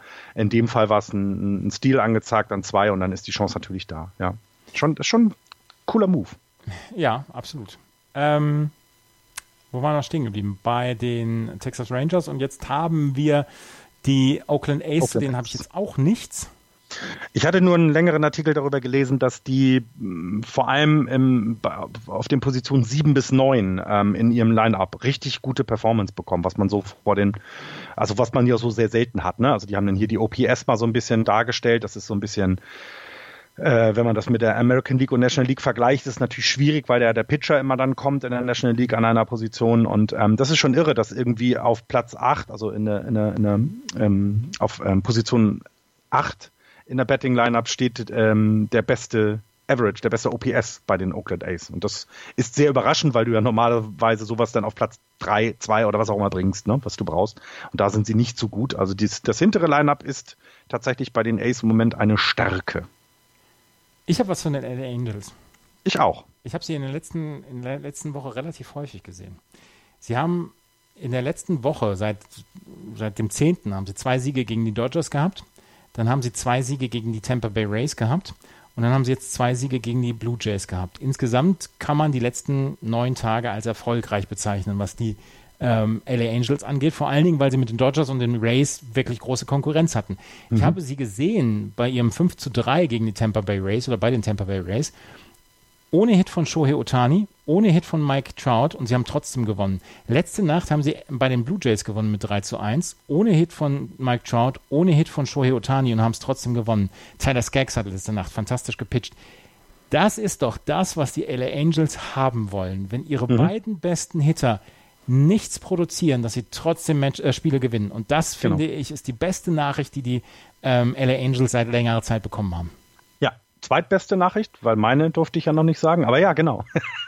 Nein, du hast recht. Ich finde, das ist genau etwas, was, was ihnen gefehlt hat. Und ein bisschen schade ist es, dass sie eben so schwach in die Saison, dass sie es da noch nicht hatten, ne? das ist, dass ja. sie da so schwach gestartet sind. Wenn man mich sich mal anguckt, sie haben jetzt in den letzten zehn eine 7-3er-Serie hingelegt, die Astros eine 5-5er. Das heißt, da haben sie ein bisschen Boden gut gemacht. Wenn man das über 20 Tage sieht, sind sie bei 12,8 und die Astros bei 13,7. Sie kommen da nicht so richtig ran. Die Aber letzten 30 Tage 19,11 bei den Astros, 21,9 bei den ähm, bei den äh, äh, Quatsch 21, 16, 14 bei den bei den ähm, Angels. Also äh, sie brauchen sie brauchen jetzt mal wirklich einen, einen Lauf von von keine Ahnung mal so drei, vier äh, zehn Tage Rhythmen mit, mit, mit 8, 4, 7, 3 und eine schwächeln und schwächelnde Astros, damit sie es in die Richtung wieder spannend machen. Und das wird schwierig, glaube ich. Auch wenn Justin Upton jetzt zurück ist. Aber Die Los Angeles Angels sind zweieinhalb Spiele hinter, den, ähm, hinter dem Wildcard-Platz zurück. Also es ist immer noch alles da und alles offen für die, ähm, für die LA Angels. Und wenn sie Spiele gewinnen, wo man sagen kann, Trout und Otani haben nichts dazu beigetragen, dann sind das gute Spiele und dann sind das gute ja. Siege und sie bekommen wieder die Spiele, wo sie ganz alleine von Otani und Trout getragen werden. Aber wenn sie diese Spiele auch noch gewinnen, dann ist im Moment erstmal alles in Ordnung. Sie haben jetzt eigentlich dann auch gute Spiele und gute Serien vor sich. Sie haben jetzt noch eins gegen die Blue Jays heute, dann haben sie, äh, oder zwei gegen die Blue Jays, dann haben sie eine Serie gegen die Cardinals, dann haben sie gegen die Cincinnati Reds, gegen die Oakland A's. Das sind alles Serien, wo man, wo man mindestens 50-50 rausgehen kann, wenn nicht sogar besser. Dann geht es zu den Texas Rangers Anfang Juli, dann zu den Houston Astros. Dann gibt es wieder einen schwierigeren ähm, Platz vor dem All-Star Break. Aber insgesamt kann man sagen, das ist nicht so schlecht, was die LA Angels im Moment machen. Das wollte ich auch nicht runter, äh, äh, äh, runtersetzen. Absolut, da hast du vollkommen recht. Und insgesamt ist es ja so, dass gerade die Ace und auch die Angels ja ein bisschen mehr Druck eben auf Rangers und äh, Astros machen, weil sie ähm, die ja die letzten Wochen eher einen positiven Rekord hatten, also die Wochen positiv abgeschlossen haben, ähm, als dass die die die Astros gemacht haben und auch die Rangers. Und ich sag, du musst bei den Ace, musst du jetzt, äh, Angels, musst du jetzt vielleicht erstmal so denken, dass du das nächste Team überholst. Also komm erstmal vorbei an den Athletics. Setz dich ein bisschen von denen ab. Die Rangers, bei denen weiß man immer noch nicht, wo die hinwollen. Also es ist völlig überraschend, auch für das Team selber, dass sie da stehen. Und so kannst du dich eben Schritt für Schritt heranarbeiten. Ähm, eben mit Justin Upton, der ja auch, glaube ich, gleich in seinem ersten Spiel hat er ja einen Hohmann geschlagen. Mhm. Jedenfalls habe ich hier den Tweet. Ähm, ja, also das geht ja dann auch voran und dann hast du genau die Produktion, die wir ganz am Anfang angesprochen haben. Du musst um Mike Trout was aufbauen, dass die Leute nicht mehr um ihn herum pitchen können. Genau. Und das können sie jetzt langsam. Und dann sind auch die Angels gefährlich. Ja, genau. Das, das, ist ja, das ist ja das. Du, du ja. pitcht um Trout und Otani rum und dann gibt es noch Leute, die es wirklich schaffen, den Ball ins Feld zu bringen. Es muss ja, ja nicht alles aus dem Stadion gehauen werden. Es genau. muss ja erstmal ins Feld gebracht werden. Und dass er da erstmal fällt, bevor ihn ein Spieler im Handschuh hat. Weil das ist ja der Sinn des Spiels. Richtig. Ja, und Joey Otani ist schon, also man hat durch die Verletzung leider, ne, leider, letztes Jahr dann doch zu wenig von ihm gesehen. Wenn man sich das jetzt anguckt, wie er eben die Offensive da gestalten kann, ist das schon ziemlich nice. Hast du noch was zu den Seattle Mariners außer Fire Sale im Juli? da habe ich tatsächlich gar nichts mehr gefunden, ja. Das, das einzige Team in der West, wo ich nichts zu aufgeschrieben hatte. Dann gehen wir rüber in die National League. In der National League East spielen die Atlanta, äh, stehen die Atlanta Braves auf Platz 1 mit 43 und 31. Zweieinhalb Spiele dahinter die Philadelphia Phillies. Dann die New York Mets bei 35 und 38, die Washington Nationals bei 33 und 38 und die Miami Marlins mit 26 und 45. Deutlich besser, als wir sie erwartet hatten. 26 Siege ist nicht so schlecht. Wir reden jetzt nicht tatsächlich über die Marlins, oder? Ich habe sogar gleich was über die Marlins. ich habe auch was. Nee, ich habe nichts. Da habe ich nichts. Nee, nee, habe ich Ich habe heute einen schönen Artikel gelesen darüber, über den Vergleich zwischen den Atlanta Braves und den Philadelphia Phillies. Welches Team denn besser ist. Und der Autor auf ESPN kam zu dem Schluss, es seien wohl die Atlanta Braves. Weil auf der einen Seite, du hast ein Team, was um zwei Spieler in der Offensive herum gestaltet ist. Das ist bei den Atlanta Braves, ist das Freddie Freeman und Ronald Acuna Jr. Bei den Philadelphia Phillies hast du Reese Hoskins und Bryce Harper. Beide, sowohl Freeman als auch Acuna, bieten im Moment bessere Zahlen offensiv als ihre Widersacher auf Philadelphia-Seite. Dann hast du bei den Atlanta Braves jemanden wie Mike Soroka. Du hast bald Dennis Keikel. Du hast eine gute Rotation. Eventuell kommt Mike Foltinewitz wieder stärker zurück, weil der hatte bislang eine eher grauslige Saison. Aber du hast dann drei Pitcher, die wirklich hervorragend pitchen können. Bei den äh, Philadelphia Phillies hast du Leute, die im Moment einfach nicht so richtig performen. Ähm, zum Beispiel Jake Arrieta, der auch eine grauslige Saison hat, von dem mhm. sich die Phillies erwartet haben, dass er ein, ein Anker der Rotation ist. Und der ähm, insgesamt der Autor kam zu dem Schluss, die Atlanta Braves sind besser und vor allen Dingen durch diese Addition von Dallas Keuchel, der nicht weit entfernt davon ist, ja. ähm, wieder auf dem Mount zu stehen für die, ja. Dallas, äh, für die Atlanta Braves. Freitag heißt es. Freitag sogar. Freitag heißt es, ähm, also es heißt, it's, it's likely to make debut Friday. Also es kann, kann gut sein, dass es dann an diesem Wochenende so, so weit sein wird, dass Dallas Keikel die Rotation ergänzt, verstärkt, kann man sagen, verstärkt, würde ich sogar sagen. Ja, absolut. Und, und dann ist es ja eben, also dann haben sie an einer Stelle etwas getan. Und ähm, Atlanta ist auch, finde ich, du hast das alles super dargestellt. Dankeschön. Nicht nur von den, von den Statistiken her gesehen, sondern auch so ein bisschen, man hat das Gefühl, bei Philadelphia läuft alles gut, aber es fehlt noch so der Kick. Also dieses eine, was man sich vielleicht von Harper erhofft hatte, man erinnert dich bitte an den ersten Home Run, den er geschlagen hat. Da ist ja das, da ist ja das Stadion qua explodiert. Ja. Und zwei Wochen später wird er ausgebuht, weil er 0 von 5 geht. Also es fehlt noch an irgendeiner Stelle dieser, dieser eine Spieler oder vielleicht das eine Ereignis, das kann ja mal eine tolle Serie gegen die, die, die äh, Braves sein oder ähnliches, wo es Klick macht bei den Phillies, wo auch die Phillies merken, wir müssen jeder ja noch eine Schippe draufpacken, äh, um an den, an den, an den Braves vorbeizukommen. Und vor allem, wir müssen eine Schippe draufpacken, weil wir die Dodgers irgendwann treffen werden. Und die sind echt gut. Und da musst du wirklich, da, da, da reicht es nicht so, hm, so Larifari sich zu verhalten, wie, wie das die, ich, ich bin jetzt gemein zu den Phillies, glaube ich, aber so ein bisschen so richtig an. Wenn, wenn du jetzt liest, auch da wieder, ne, Fanblogs sind manchmal ja auch so ein bisschen der Puls, den man, den man schlagen hören kann. Und wenn dann so, ein, so eine Überschrift äh, lautet, is it time for Vince Velasquez to go? Die Phillies haben, haben eine gute Saison bisher und dann geht es darum los, dass sie sich darüber ärgern, dass halt ein Spieler einfach nicht gut im Bullpen gerade ist. Ne? Also der ist auch einfach nicht gut. Aber das ist, das ist denn die Geschichte und nicht irgendwie, keine Ahnung, die Serie gegen die Braves oder ne, so, sowas. Das, mhm. es, es, das zeigt, dass da irgendwas, irgendwas stimmt da noch nicht. Nee. da möchte ich dir, da möchte dir in aller Deutlichkeit zustimmen. Irgendwas stimmt ja. noch nicht bei den Phillies. Und die Atlanta Braves machen auch auf mich den besseren, den ausgewogeneren, den, den interessanteren Eindruck im Moment. Ja, ähm, bei den Braves hattest du erwähnt, dass Sean Jungkamp ein Glück hatte? Nee. Der hat einen Ball an den Kopf bekommen, also so ein, so ein Line Drive zurück von, von Phillies. Also, dass die haben, äh, als sie gegen die Phillies gespielt haben, ähm, hat er einen Line Drive zurückbekommen und hat den auch gegen den Kopf bekommen. Aber es scheint alles gut zu sein.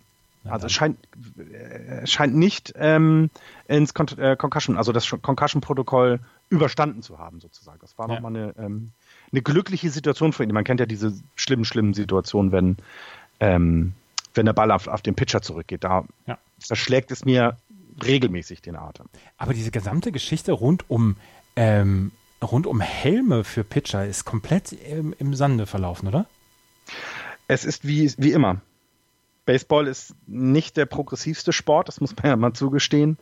Ähm, das sieht man an dieser Let the Kids Play. Ne? Also ja. es darf ja noch nicht mal gejubelt werden, ähm, während in der NFL ein allerwelts Tackle gefeiert wird wie der Super Bowl Sieg.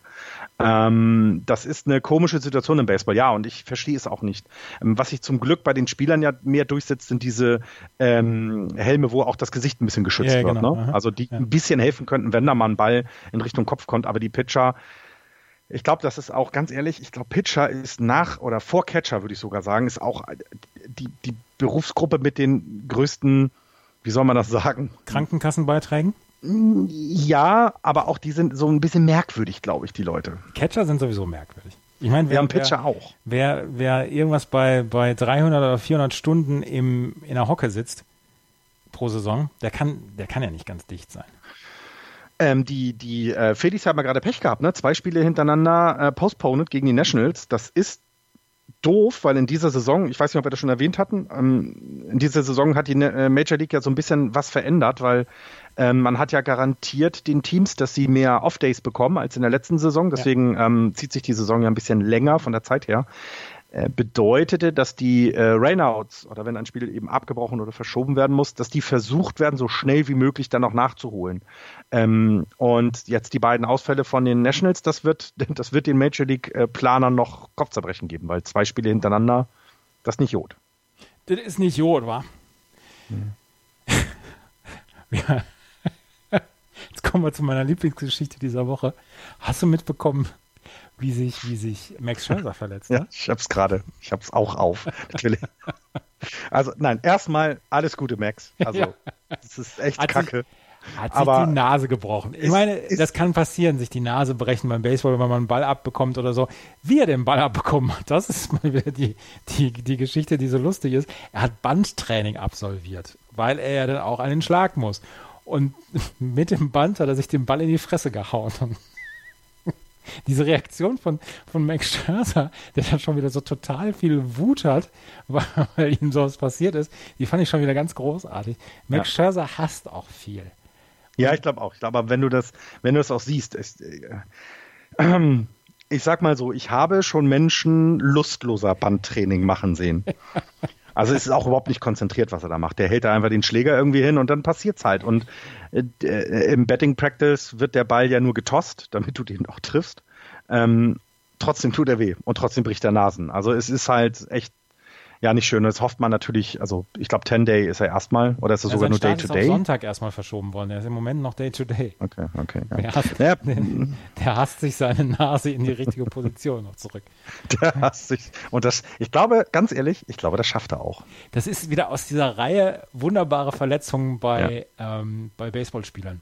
Fantastisch, Und oder? Man, man sollte nicht lachen über Verletzungen, aber ernsthaft, wenn man sich die Nase bricht, weil, weil, man, weil man sich den Ball selber in die Fresse haut, dann finde ich, sollte auch mal, sollte auch mal erlaubt sein, dass man ein bisschen lacht. Bei den äh, Washington Nationals, wenn wir schon mal da sind, ist die Situation um Anti Rendon ja sehr, sehr schwierig. Das hatten wir auch schon ein paar Mal erwähnt. Und äh, der Mike Rizzo heißt er, glaube ich, der, der GM der, ja. der Nationals, ähm, hat in einem Interview erzählt, dass sie tatsächlich auch intensive Gespräche mit ihm führen. Also so wie damals, damals, letztes Jahr auch mit, mit Bryce Harper ja geführt worden sind. Ähm, Anthony Rendon wird in die Free Agency wechseln. Wenn man aber schon merkt, man bekommt keine vernünftige Einigung mit ihm, dann müssen, also das klingt jetzt doof, aber dann müssten die Nationals ihn traden, weil ja. sie verlieren ihn dann nächstes Jahr definitiv und haben nichts. Und ich glaube, Harper war untradebar, das haben wir immer wieder angesprochen. Ähm, und um Harper haben sie sich ja auch mit ihrem 300 Millionen Vertrag bemüht. Anthony Rendon, Rendon ist nicht untradebar. Das ist nicht so eine Person wie Bryce Harper. Und deswegen ähm, ist es für die Nationals jetzt gerade immens wichtig, da Signale zu bekommen, dass er bleibt, dass er bleiben möchte, dass er nirgendwo anders unterschreibt. Und wenn nicht, dann werden wir hier, ja, offensive, Offensive sehen, die die Liga wechseln könnte, vielleicht zu Teams, die Offensive brauchen. Also ich glaube ja auch, dass wenn, wenn die Nationals in irgendeiner Weise klar machen, dass Anthony Rondon verfügbar ist für ähm, für Mannschaft, für Teams hier als Rental, weil er nach dieser Saison Free Agent wird. Ich glaube, dann gibt es nochmal so ein kleines Wettbieten, weil Anthony Rondon kann jedem Team weiterhelfen, gerade in der Offensive. Ja, ja eben, genau. Na? genau. Und, und da, genau, das wäre jetzt zum Beispiel etwas, da, da würde ich auch ganz klar die, die, ähm, die vorhin schon angesprochenen Race sehen. Ne? Die brauchen einen Powerhitter, die brauchen jemanden, der ihnen mal einen Ball aus dem Stadion schlägt. Das könnte jemand wie Rondon sein. Ähm, sie haben genug Möglichkeiten, was zu tun. Ähm, und die, und, die, und die Nationals sind ja auch nicht uninteressiert dann eben an entsprechend Prospects ja. oder vielleicht auch schon ein, ein, Spieler, der schon gezeigt hat bei den Rays, dass er sich gegen die Yankees und Red Sox da wehren kann. Das ist ja alles nichts, nichts äh, was, was sie nicht gut zur, ähm, äh, zu Gesicht stehen würde. Ne? Und so 16 Home Runs und dann kommen ja jetzt noch mal ein paar dazu. Das könnte den, könnte den Rays gut zur, ähm, zu, zu, zu Gesicht stehen. Die Miami Marlins, darum müssen wir gerade noch mal drüber sprechen, hatten ihren zweiten Start von ihrem ähm, Rookie Jordan Yamamoto. Und auch mhm. dieses mhm. Mal sieben scoreless Innings, zwei Hits hat er abgegeben. Und das ist ähm, erst, erst der zweite Pitcher seit 1893, der seine Karriere in der Big League beginnt, mit wenigstens sieben Innings oder drei oder weniger Hits. Der erste war Jay Hughes, du wirst dich daran erinnern, 1898 hat er, die, hat er es gebracht. Ja, da war ich, glaube ich, sogar live im Stadion. Da warst du 14. ne, minus 100. Ja. Er, war, also, er ist, er ist ein, ein Zwölftrunder also bei in, im, im Draft gewesen, bei dem, von den Brewers 2014. Und er war der vier, das vierte Puzzlestück im Christian Yelich Trade damals. Und er hat im Moment sagt er oder sagen die Miami Marlins, Mensch, vielleicht haben wir mit dem einen richtigen kleinen Schatz ausgegraben. Ja, endlich mal. Und endlich dann können mal. wir es wieder alles versauen. Ja, äh, sie werden es auf eine andere Art und Weise versauen. Genau. Also ich glaube, solange, also wir haben es ja mehrfach schon angesprochen, solange da in der Franchise diese Geschichte rund um den, um den, was war das da, President of Baseball, die wir mal angesprochen hatten, der sich da ja sowohl aufführt wie die Axt im Walde, solange sich das da nicht irgendwie hergibt, äh, wird es für die Marlins nicht einfach sein. Wirklich nicht. Und ich mag ja, dass sie sich so ein bisschen versuchen, auch jetzt, ne, so, die, die haben das Logo ein bisschen angepasst. Also es deutet ja darauf hin, dass sie versuchen, da einen Fresh Start hinzulegen. Allein reicht es irgendwie nicht, ne? Ja, aber die Marlins, so schlecht ist es gar nicht. Also es, es ist schon mal deutlich schlechter gelaufen. Ja, du kannst es immer, ja, absolut. Und wir wissen ja auch, dass es im Baseball es gibt doch nur noch, also das haben wir doch auch schon häufiger besprochen. Ich meine, diesen Weg, den die Astros damals gegangen sind. Die haben zwei Saisons hintereinander 100 Niederlagen gehabt. War es mhm. zwei oder was eine? Zwei. Ähm, das, das sind alles, das sind alles Sachen, ähm, so, so einen Weg kannst du ja eingehen. Die Marlins haben den aber jetzt gefühlt schon seit 20 Jahren. Also, es ist jetzt übertrieben, aber du musst ja, du musst ja irgendwie mal dich für einen Weg entscheiden. Und es gibt Franchises, die können sich das erlauben, oder wären es die Marlins, aber sie müssen dann den Leuten natürlich trotzdem ja den Weg in das Stadion irgendwie ermöglichen. Und es könnte so ein äh, Pitcher sein, wie du ihn gerade angesprochen hast, ne, mit Yamamoto, der der da ja so ein bisschen ja die Aufmerksamkeit auf sich zieht. Der letzte Pitcher, der das gemacht hat und der das Stadion gefüllt hat, war José Fernandez. Das müssen wir dann auch immer wieder dazu genau, sagen. Richtig. Die Franchise ist auch so ein bisschen verflucht. Äh, José Fernandez, der einer der aufregendsten Pitcher war, die diese Liga hatte, ist bei einem Autounfall vor zwei oder drei Jahren ums Leben gekommen und äh, seitdem hat man so ein bisschen das Gefühl, ist alles abwärts gegangen. Und er war halt dieser Pitcher, der die Leute ins Stadion gelockt hat. Und Richtig. Mit Giancarlo Stanton dann äh, äh, at bat und so, ne? Genau. genau. genau. Mhm. Und ich meine, wenn man sich guckt, Christian Jellick war da, ne? Ja. Äh, JT Real Muto. Ja. Also das, das, das, äh, und so ein bisschen äh, andersherum. Man gönnt es natürlich auch dieser Franchise, dass sie mal irgendwie wieder auf die Beine kommen. Sie, sie bieten aber auch nichts irgendwie an, was man lovable finden könnte, ne? So ein bisschen. Das ist so, pff, ja. Lass uns in die ähm, National League Central gehen. Da führen die Sehr gerne. Milwaukee Brewers mit 40 und 33, nur ein halbes Spiel von den Chicago Cubs mit 39, 33. Die St. Louis Cardinals sind nur zweieinhalb Spiele zurück mit 37 und 35. Die Cincinnati Reds sind nur sechs Spiele zurück mit 33 und 38. Und die Pittsburgh Pirates mit 32 und 40, siebeneinhalb Spiele zurück hinter den Milwaukee Brewers. Das ist im Moment die ausgeglichenste Liga, die wir oder die Division, die wir haben. Ich habe zu den äh, Milwaukee Brewers nichts gefunden. Ähm, das Einzige, was man sagen könnte, ist, dass äh, Julius äh, Chesson wieder zurück ist. Der ist jetzt ähm, wieder aktiviert worden. Also kommt aus der AAA auch wieder hoch und ähm, hat, glaube ich, dann gestern sogar sein erstes Spiel gemacht. Also das ist schon mal eine sehr positive Nachricht ähm, bei den Brewers. Das habe ich gelesen. Ähm, die Brewers haben Brett Laurie ähm, äh, released, aber das ist so eine kleine Geschichte, nur der letzte Saison gekommen ist, dann durch Verletzung geprägt und äh, äh, sich durch Verletzung gekämpft hat und jetzt dann quasi ja entlassen wurde, weil es einfach nicht mehr weitergeht mit ihm dann. Ähm, das waren so die Geschichten, die ich habe. Scheitert es im Moment, dass die Milwaukee Brewers nicht besser sind daran, dass sie so viel äh, Konkurrenz in der Division haben oder liegt es daran, dass sie nicht, vielleicht nicht besser sind? Hm, du hast jetzt zwei Spiele, also im Moment gucken wir uns mal an, wie, wie das war. Also sie haben in dieser Woche haben sie die Pirates gesweept, war es, glaube ich. Nee, es war das schon letzte Woche. Dann waren sie bei den Astros, haben eins gewonnen, eins verloren, das ist okay. Dann hatten sie eine Dreier-Serie in San Francisco bei und haben davon nur. Giants. Nee, eben nicht. Und das ist so ein bisschen das. Haben dann zwei Spiele eben nicht gewonnen. Und das ist so ein bisschen, ja, auch diese Dinge musst du dann einfach mal mitnehmen. Natürlich ist es in der Division gut gelaufen. Ne? Sie hatten gesagt, letzte Woche dann die, die äh, Pirates mal gesweept, aber dann hattest du davor auch dann zwei, zwei äh, Niederlagen gegen die Marlins. Es Sie ist also zwei Niederlagen gegen die Padres gehabt. Und jetzt genau, und jetzt wieder zwei Niederlagen gegen die Padres. Es ist ich, ich weiß nicht, sie sind, sie sind ja gut. Also wir müssen uns doch, wir müssen uns, äh, müssen uns doch keine Sorgen um die Brewers machen, um es mal damit anzufangen. Ne? Wir fangen ja, machen uns immer gerne Sorgen und das brauchen wir hier nicht machen. Ähm, sie, sie haben eine sehr enge Division, weil die anderen Teams sich nicht komplett aufgeben, um es mal so zu sagen. Selbst die Pirates, die dieses Jahr eigentlich nichts wollen oder nichts mehr können, sind nicht so schlecht, wie es vielleicht die Orioles sind. Also das ist schon, da ist schon mehr Konkurrenz, definitiv. Ähm, es, es fehlt mir noch irgendwas, auch hier. Also wir haben es bei den Phillies angesprochen, auch hier. Ich sehe nicht das Team, was ich jetzt, wo ich jetzt mein Geld drauf wetten würde, dass sie zum Beispiel eine Serie gegen die Dodgers gewinnen. Das ist, das, da sehe ich sie nicht. Ja, das, das ist im ähm, Moment auch mein Problem. Und wo mir die Augen geöffnet worden sind, war der 4. Juni, als sie gegen die Marlins 16 zu 0 auf den Arsch bekommen haben.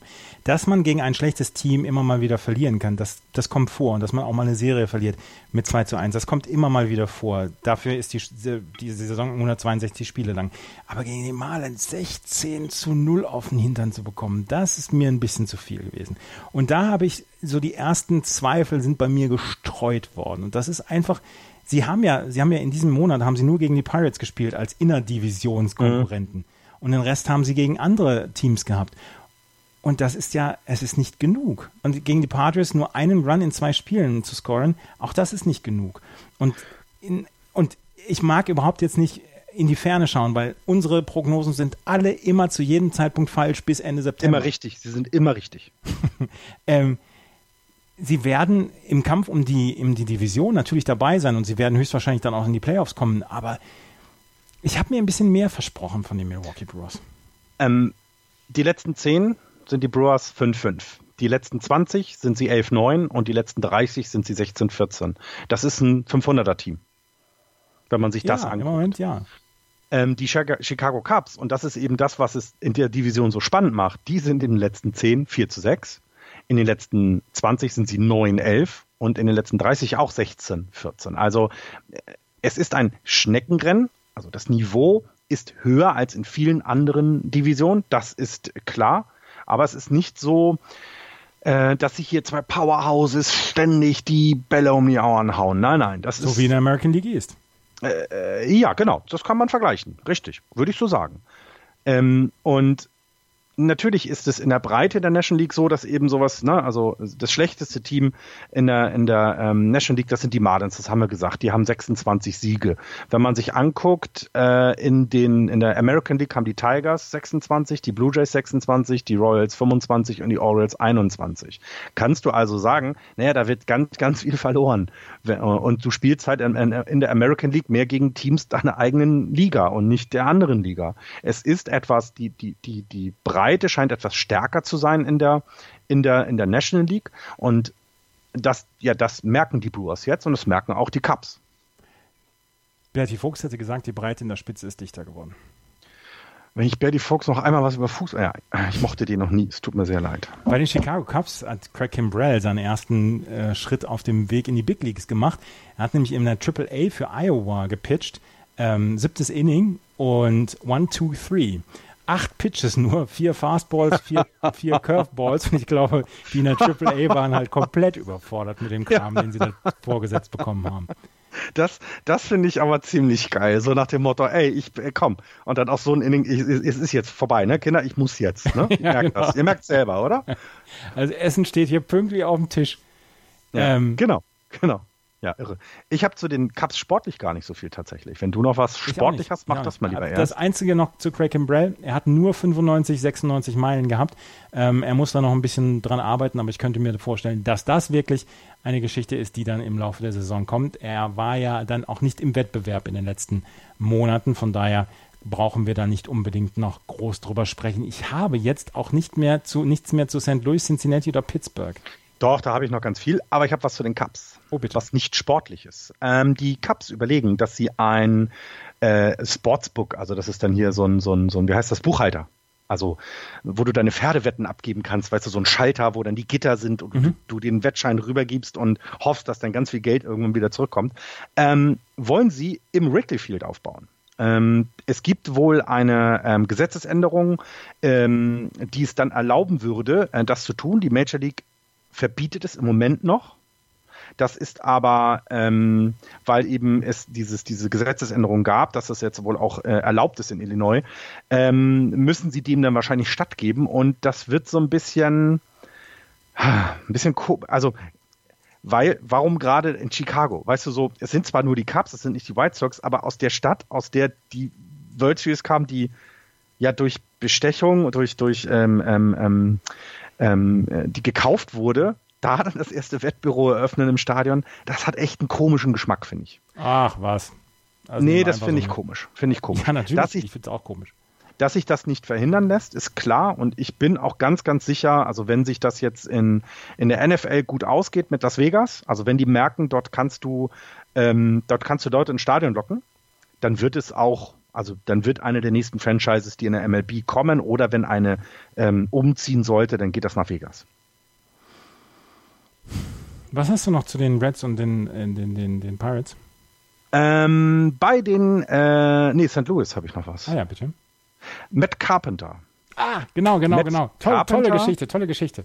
Matt Carpenter ähm, ist jemand, in, in, in, gegen den die De Defensive immer shiftet. Also sie stellen sich ähm, an bestimmte Positionen, vorher vorgegeben vom Scouting-Team, weil Matt Carpenter immer in bestimmte, ja, in, in bestimmte Bereiche die Bälle haut.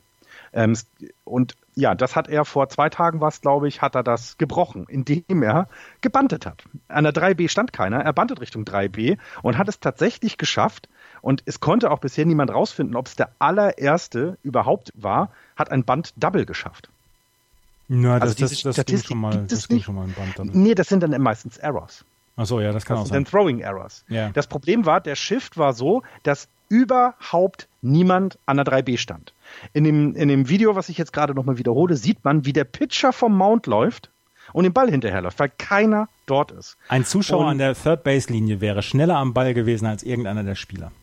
Absolut, absolut. Und das ist, und das hatte er Matt Carpenter dann auch im, äh, äh, im Interview nach dem Spiel dann dazu gesagt, genau das ist der Weg, wie du diesen Defensiv-Shifts entgegenwirken ja. musst. Und äh, das ist auch die, die Frage, die ich mir stelle, warum wird das nicht häufiger gemacht?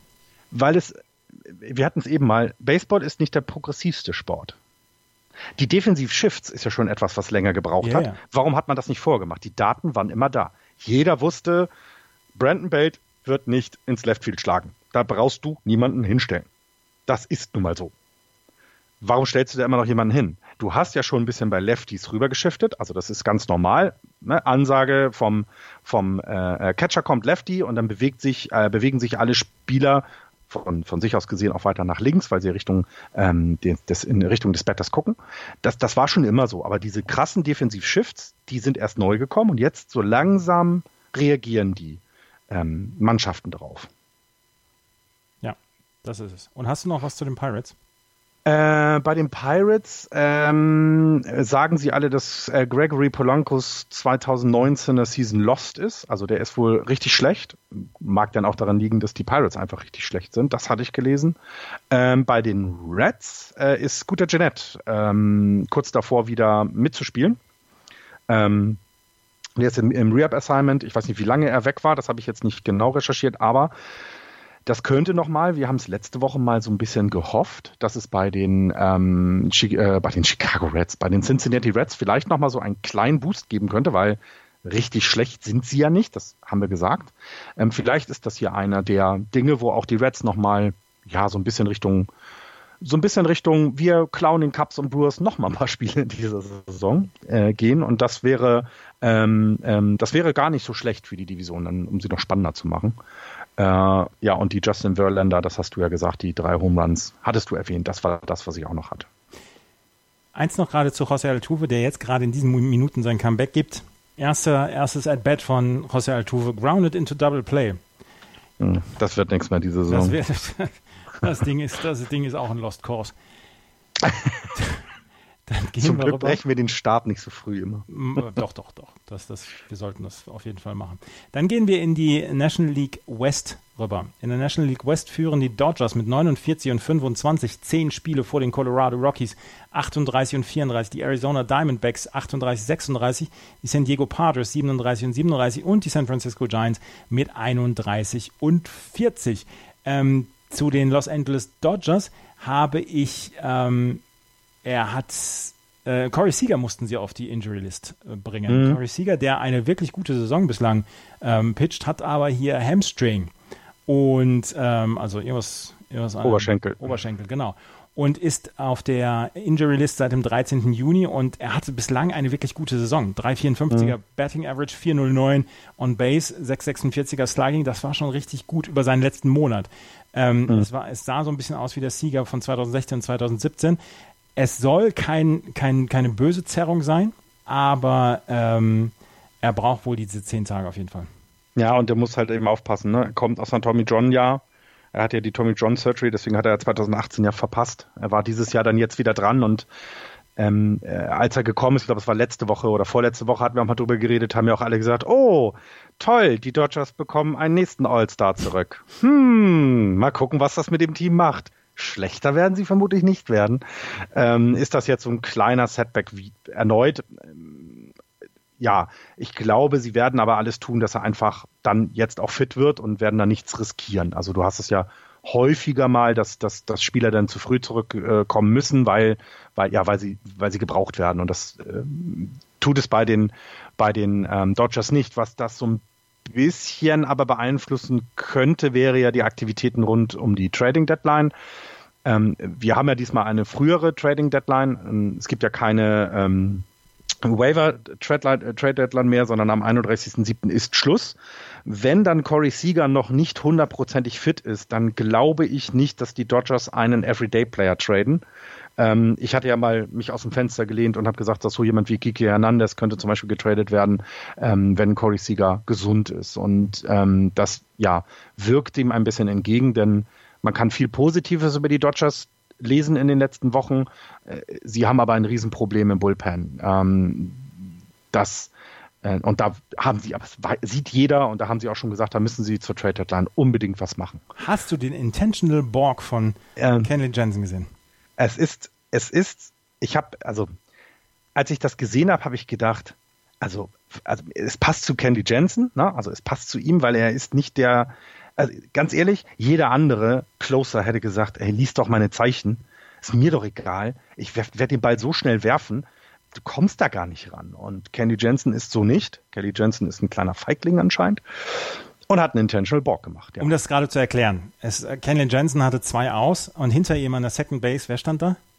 Ich weiß es gar nicht, wer das war. Auf jeden Fall, auf jeden äh, Fall stand Carlos jemand an der Second Base. Gonzalez hat er ausgestrikt. Ähm, Matt Beatty hat einen Error gemacht. Jason Hayward Jason Hayward stand auf die Second genau. Base gekommen. Genau, stand hinter ihm. Und ähm, der stand halt auf der, auf der Second Base und konnte natürlich die Zeichen sehen, die ihm der Catcher, der Kenley Jensen, dann rübergebracht hat.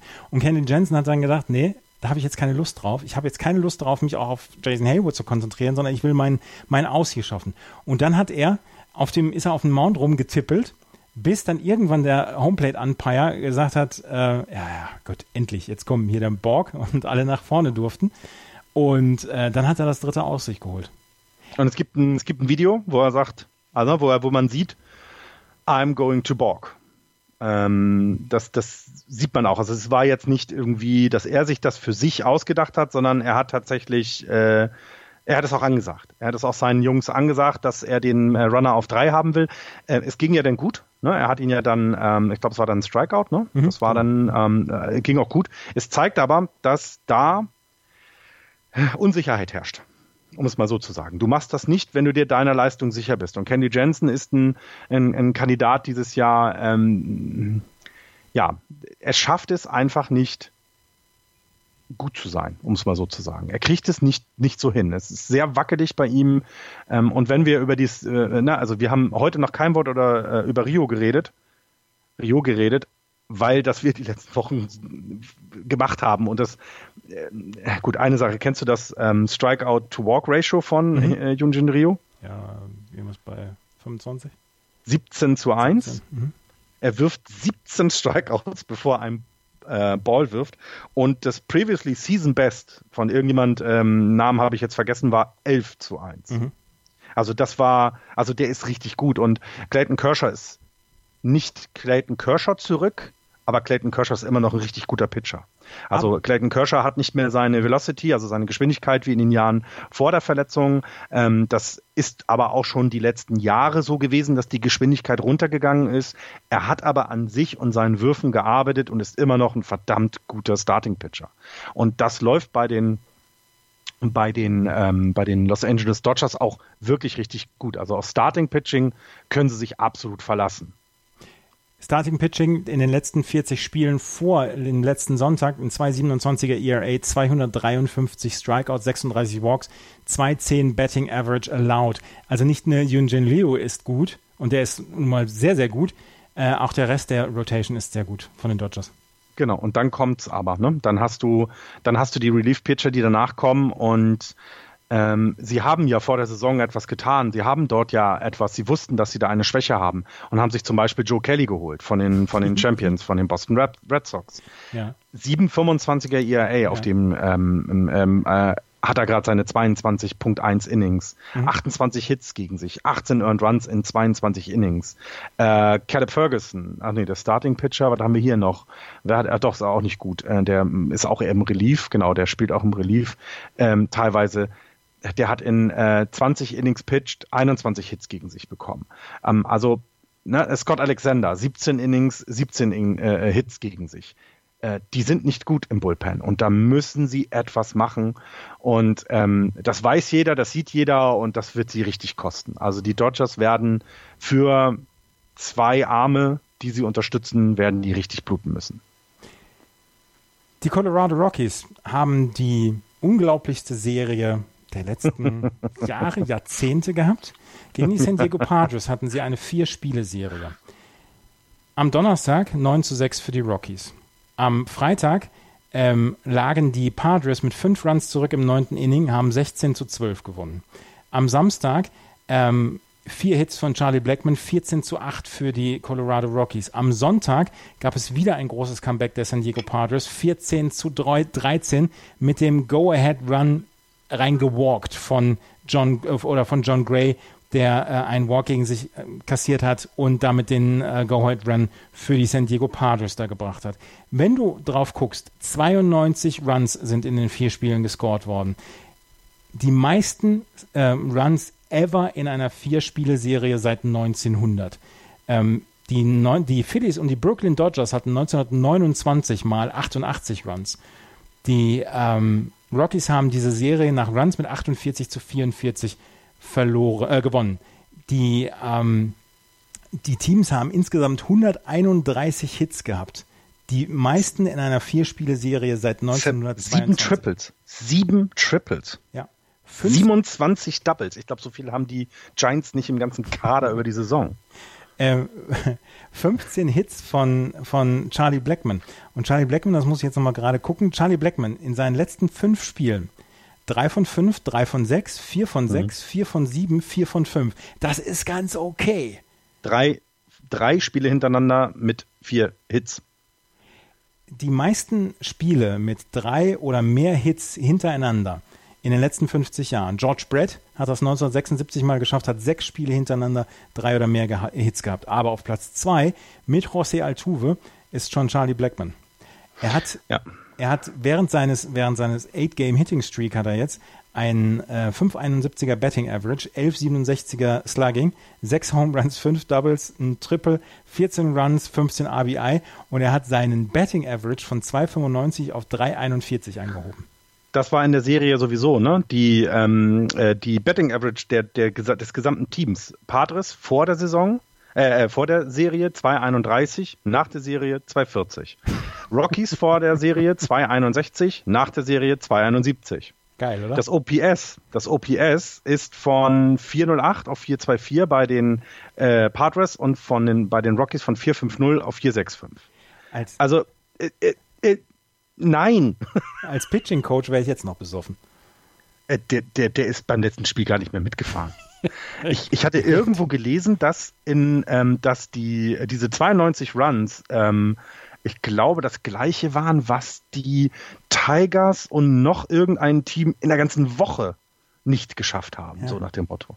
Irgendwo hatte ich das dann auch mal gelesen. Das war, glaube ich, in dem, in dem Giants-Blog hatten die das natürlich auch erwähnt, den ich bei SB Nation lese. Und, und ähm, das ist, also das ist surreal und ich, ich weiß nicht, ich, ich, kann, ich kann dazu noch keine Meinung finden, muss ich ehrlich gestehen.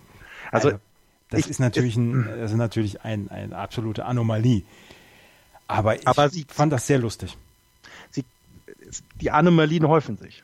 Ja, natürlich häufen Das ist halt so ein bisschen mein, mein, mein Problem. Und ähm, wenn, wenn jetzt diese Saison wieder der Home Rekord fallen wird, das wird er ja, das wissen wir ja jetzt schon. Wenn ja. jetzt Teams wie die Twins, keine Ahnung, das Doppelte an Home schlagen, was sie sonst geschlagen haben. Das kann, ich weiß nicht, ob das gut für den Sport ist. Ich bin da noch unschlüssig, muss ich sagen. Dann musst du was am Ball machen. Hast du das mitbekommen, dass in der Triple A seit dieser Saison die gleichen Bälle ähm, genutzt werden wie in der Big League und dass auf einmal die Home Run Zahlen durch die Decke gegangen sind? Mhm. Ja, es, ist, es ist ja bewiesen, dass es am Ball liegt. Ja. Also, ja, da müssen wir was am Ball machen. Nicht nur am Ball, das muss man nochmal ganz deutlich sagen. Das äh, hatte, ich glaube, Buster Olney in einem seiner Podcasts hat das mal mit einem, mit dem Beatwriter der Twins erklärt, der bei, der natürlich auch im, im Springtraining war. Und die, die Twins haben ihre komplette Art, wie sie auf Bälle gehen, als Hitter angepasst. Und ja, ähm, es ist auch der Ball, ja, natürlich, aber du musst ihn ja treffen. Das ist so wieder dieses dämliche Doping-Argument, ne? Selbst wenn du der, der, den kräftigsten Körper der Welt dir gedopt hast, du musst den scheiß Ball erstmal treffen. Ja. Ähm, und die sind vor allem, und das merkst du auch, weil sich die gesamte, also die Anzahl der, der zum Beispiel First ähm, First Pitch äh, Fastballs hat sich verändert in dieser Saison. Da, das hatte ich glaube ich vor ein paar Wochen schon mal angesprochen. Man merkt immer mehr, dass die, dass die ähm, Pitcher nicht mehr ihren 1A-Wurf als erstes bringen, weil die ähm, Hitter darauf gebrieft sind, einfach zu schwingen. Mhm. Weil sie wissen, es kommt an Anfang ein Fastball. Kyle Schwarber von den Chicago Cubs hat in den letzten zwei Wochen, als er Lead-Off gehittet hat für die, für die Chicago Cubs, er ist im Moment, Gott weiß warum, in der Lead-Off-Position, hat zwei Home Runs geschlagen mit dem ersten Pitch, den er bekommen hat. Genau. Genau. Und ich meine, man hat es doch, ne, haben wir es nicht gefeiert, wie war nicht dieses Jahr auch der allererste Pitch der Saison ein Home Run? Das war letztes war das, Jahr. das war letztes Jahr. Okay, aber da deutet sich ja sowas an und das ist das eine, ne? Dieses die äh, die schwingen und das gesamte Scouting, man darf es nicht vergessen. Es gibt jetzt schon für uns Fans bei fangraphs.com, also jeder Baseball-Interessierte einmal auf die Seite gehen und versuchen, diese, diese Flut an Grafiken, Statistiken an, wo sind die Zonen, wann trifft der Better was, also wann schwingt er wo und wann wirft der Pitcher wohin. Das ist ja für uns alles nur amateurhaft. Also das ist ja nur oberflächlich zu dem, was vermutlich dann in den, ähm, in den, in den Teams ist. Und die wissen einfach, hey, der dritte Wurf, von dem wird immer der und der Slider sein und schwingen danach und ja, dann geht der Ball halt raus.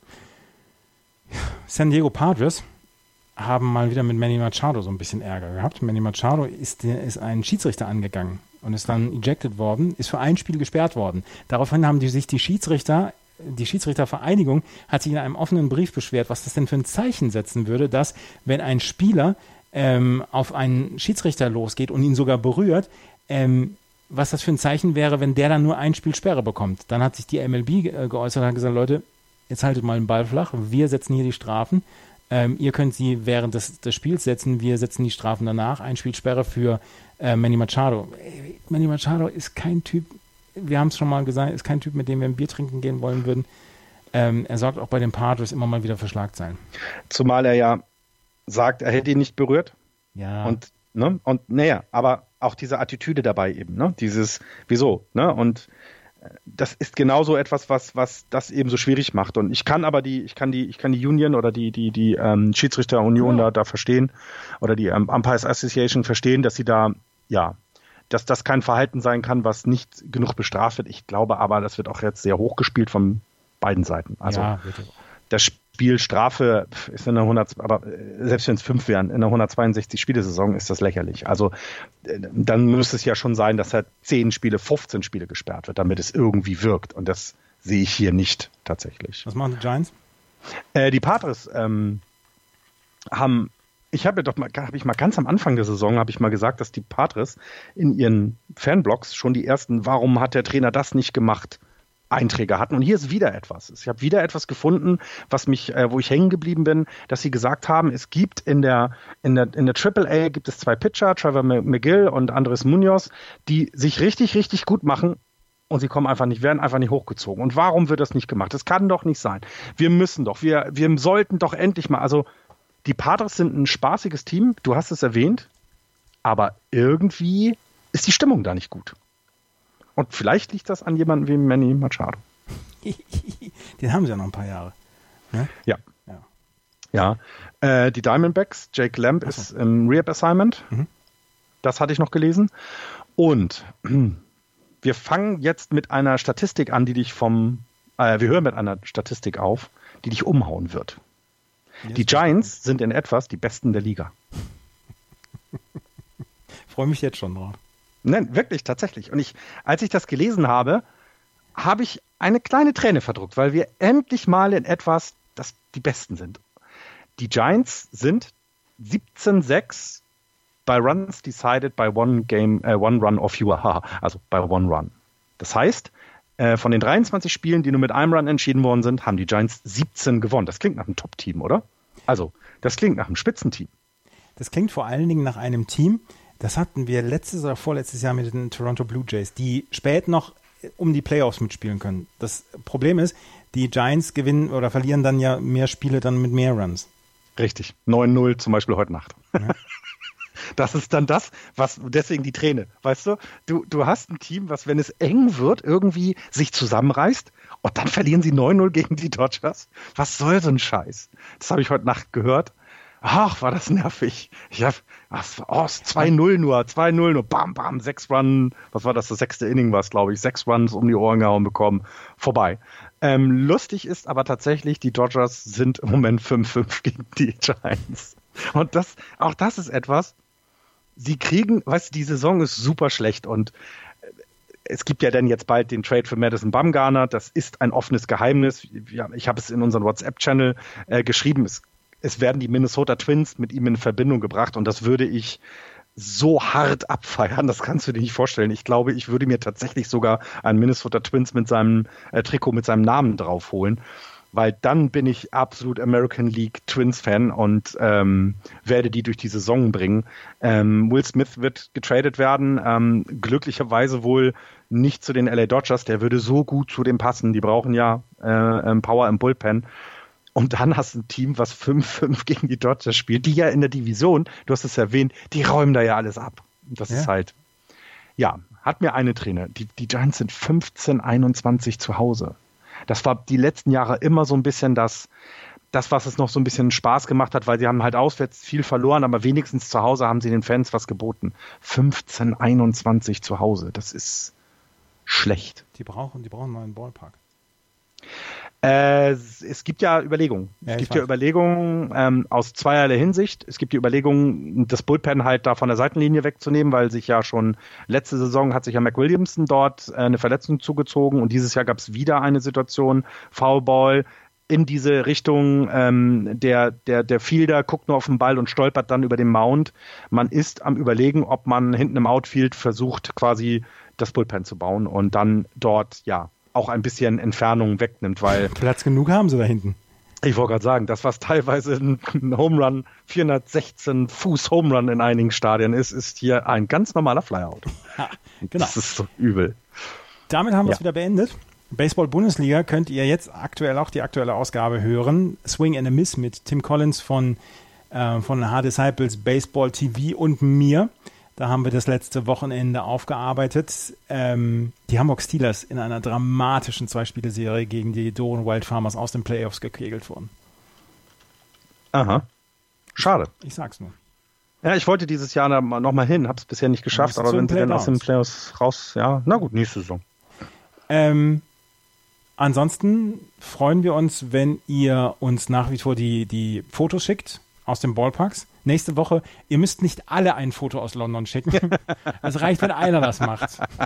Ja, wir machen es ja auch selber. Aber nein, schickt ruhig alle. Es ist ja, genau. Ja, äh, äh, schickt auch vielleicht, wie ihr da hingeht. Ähm, ich bin mal sehr gespannt, ob du dir die, den Union, den, die Union Jack äh, äh, Kleidung von den Red Sox holst. Die soll ganz gut aussehen tatsächlich.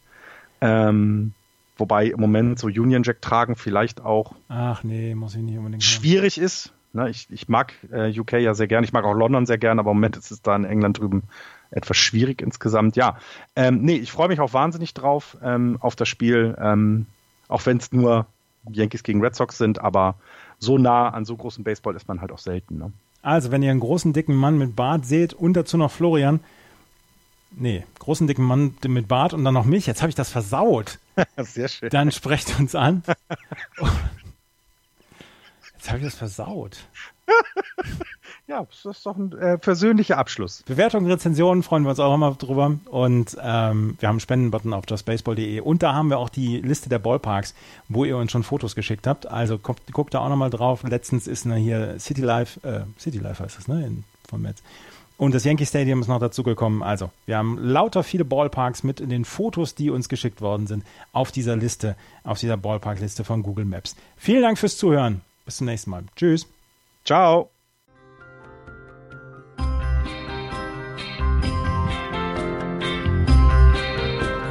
Das war Just Baseball. Ihr findet uns auf justbaseball.de, bei Facebook, bei Twitter und natürlich bei iTunes.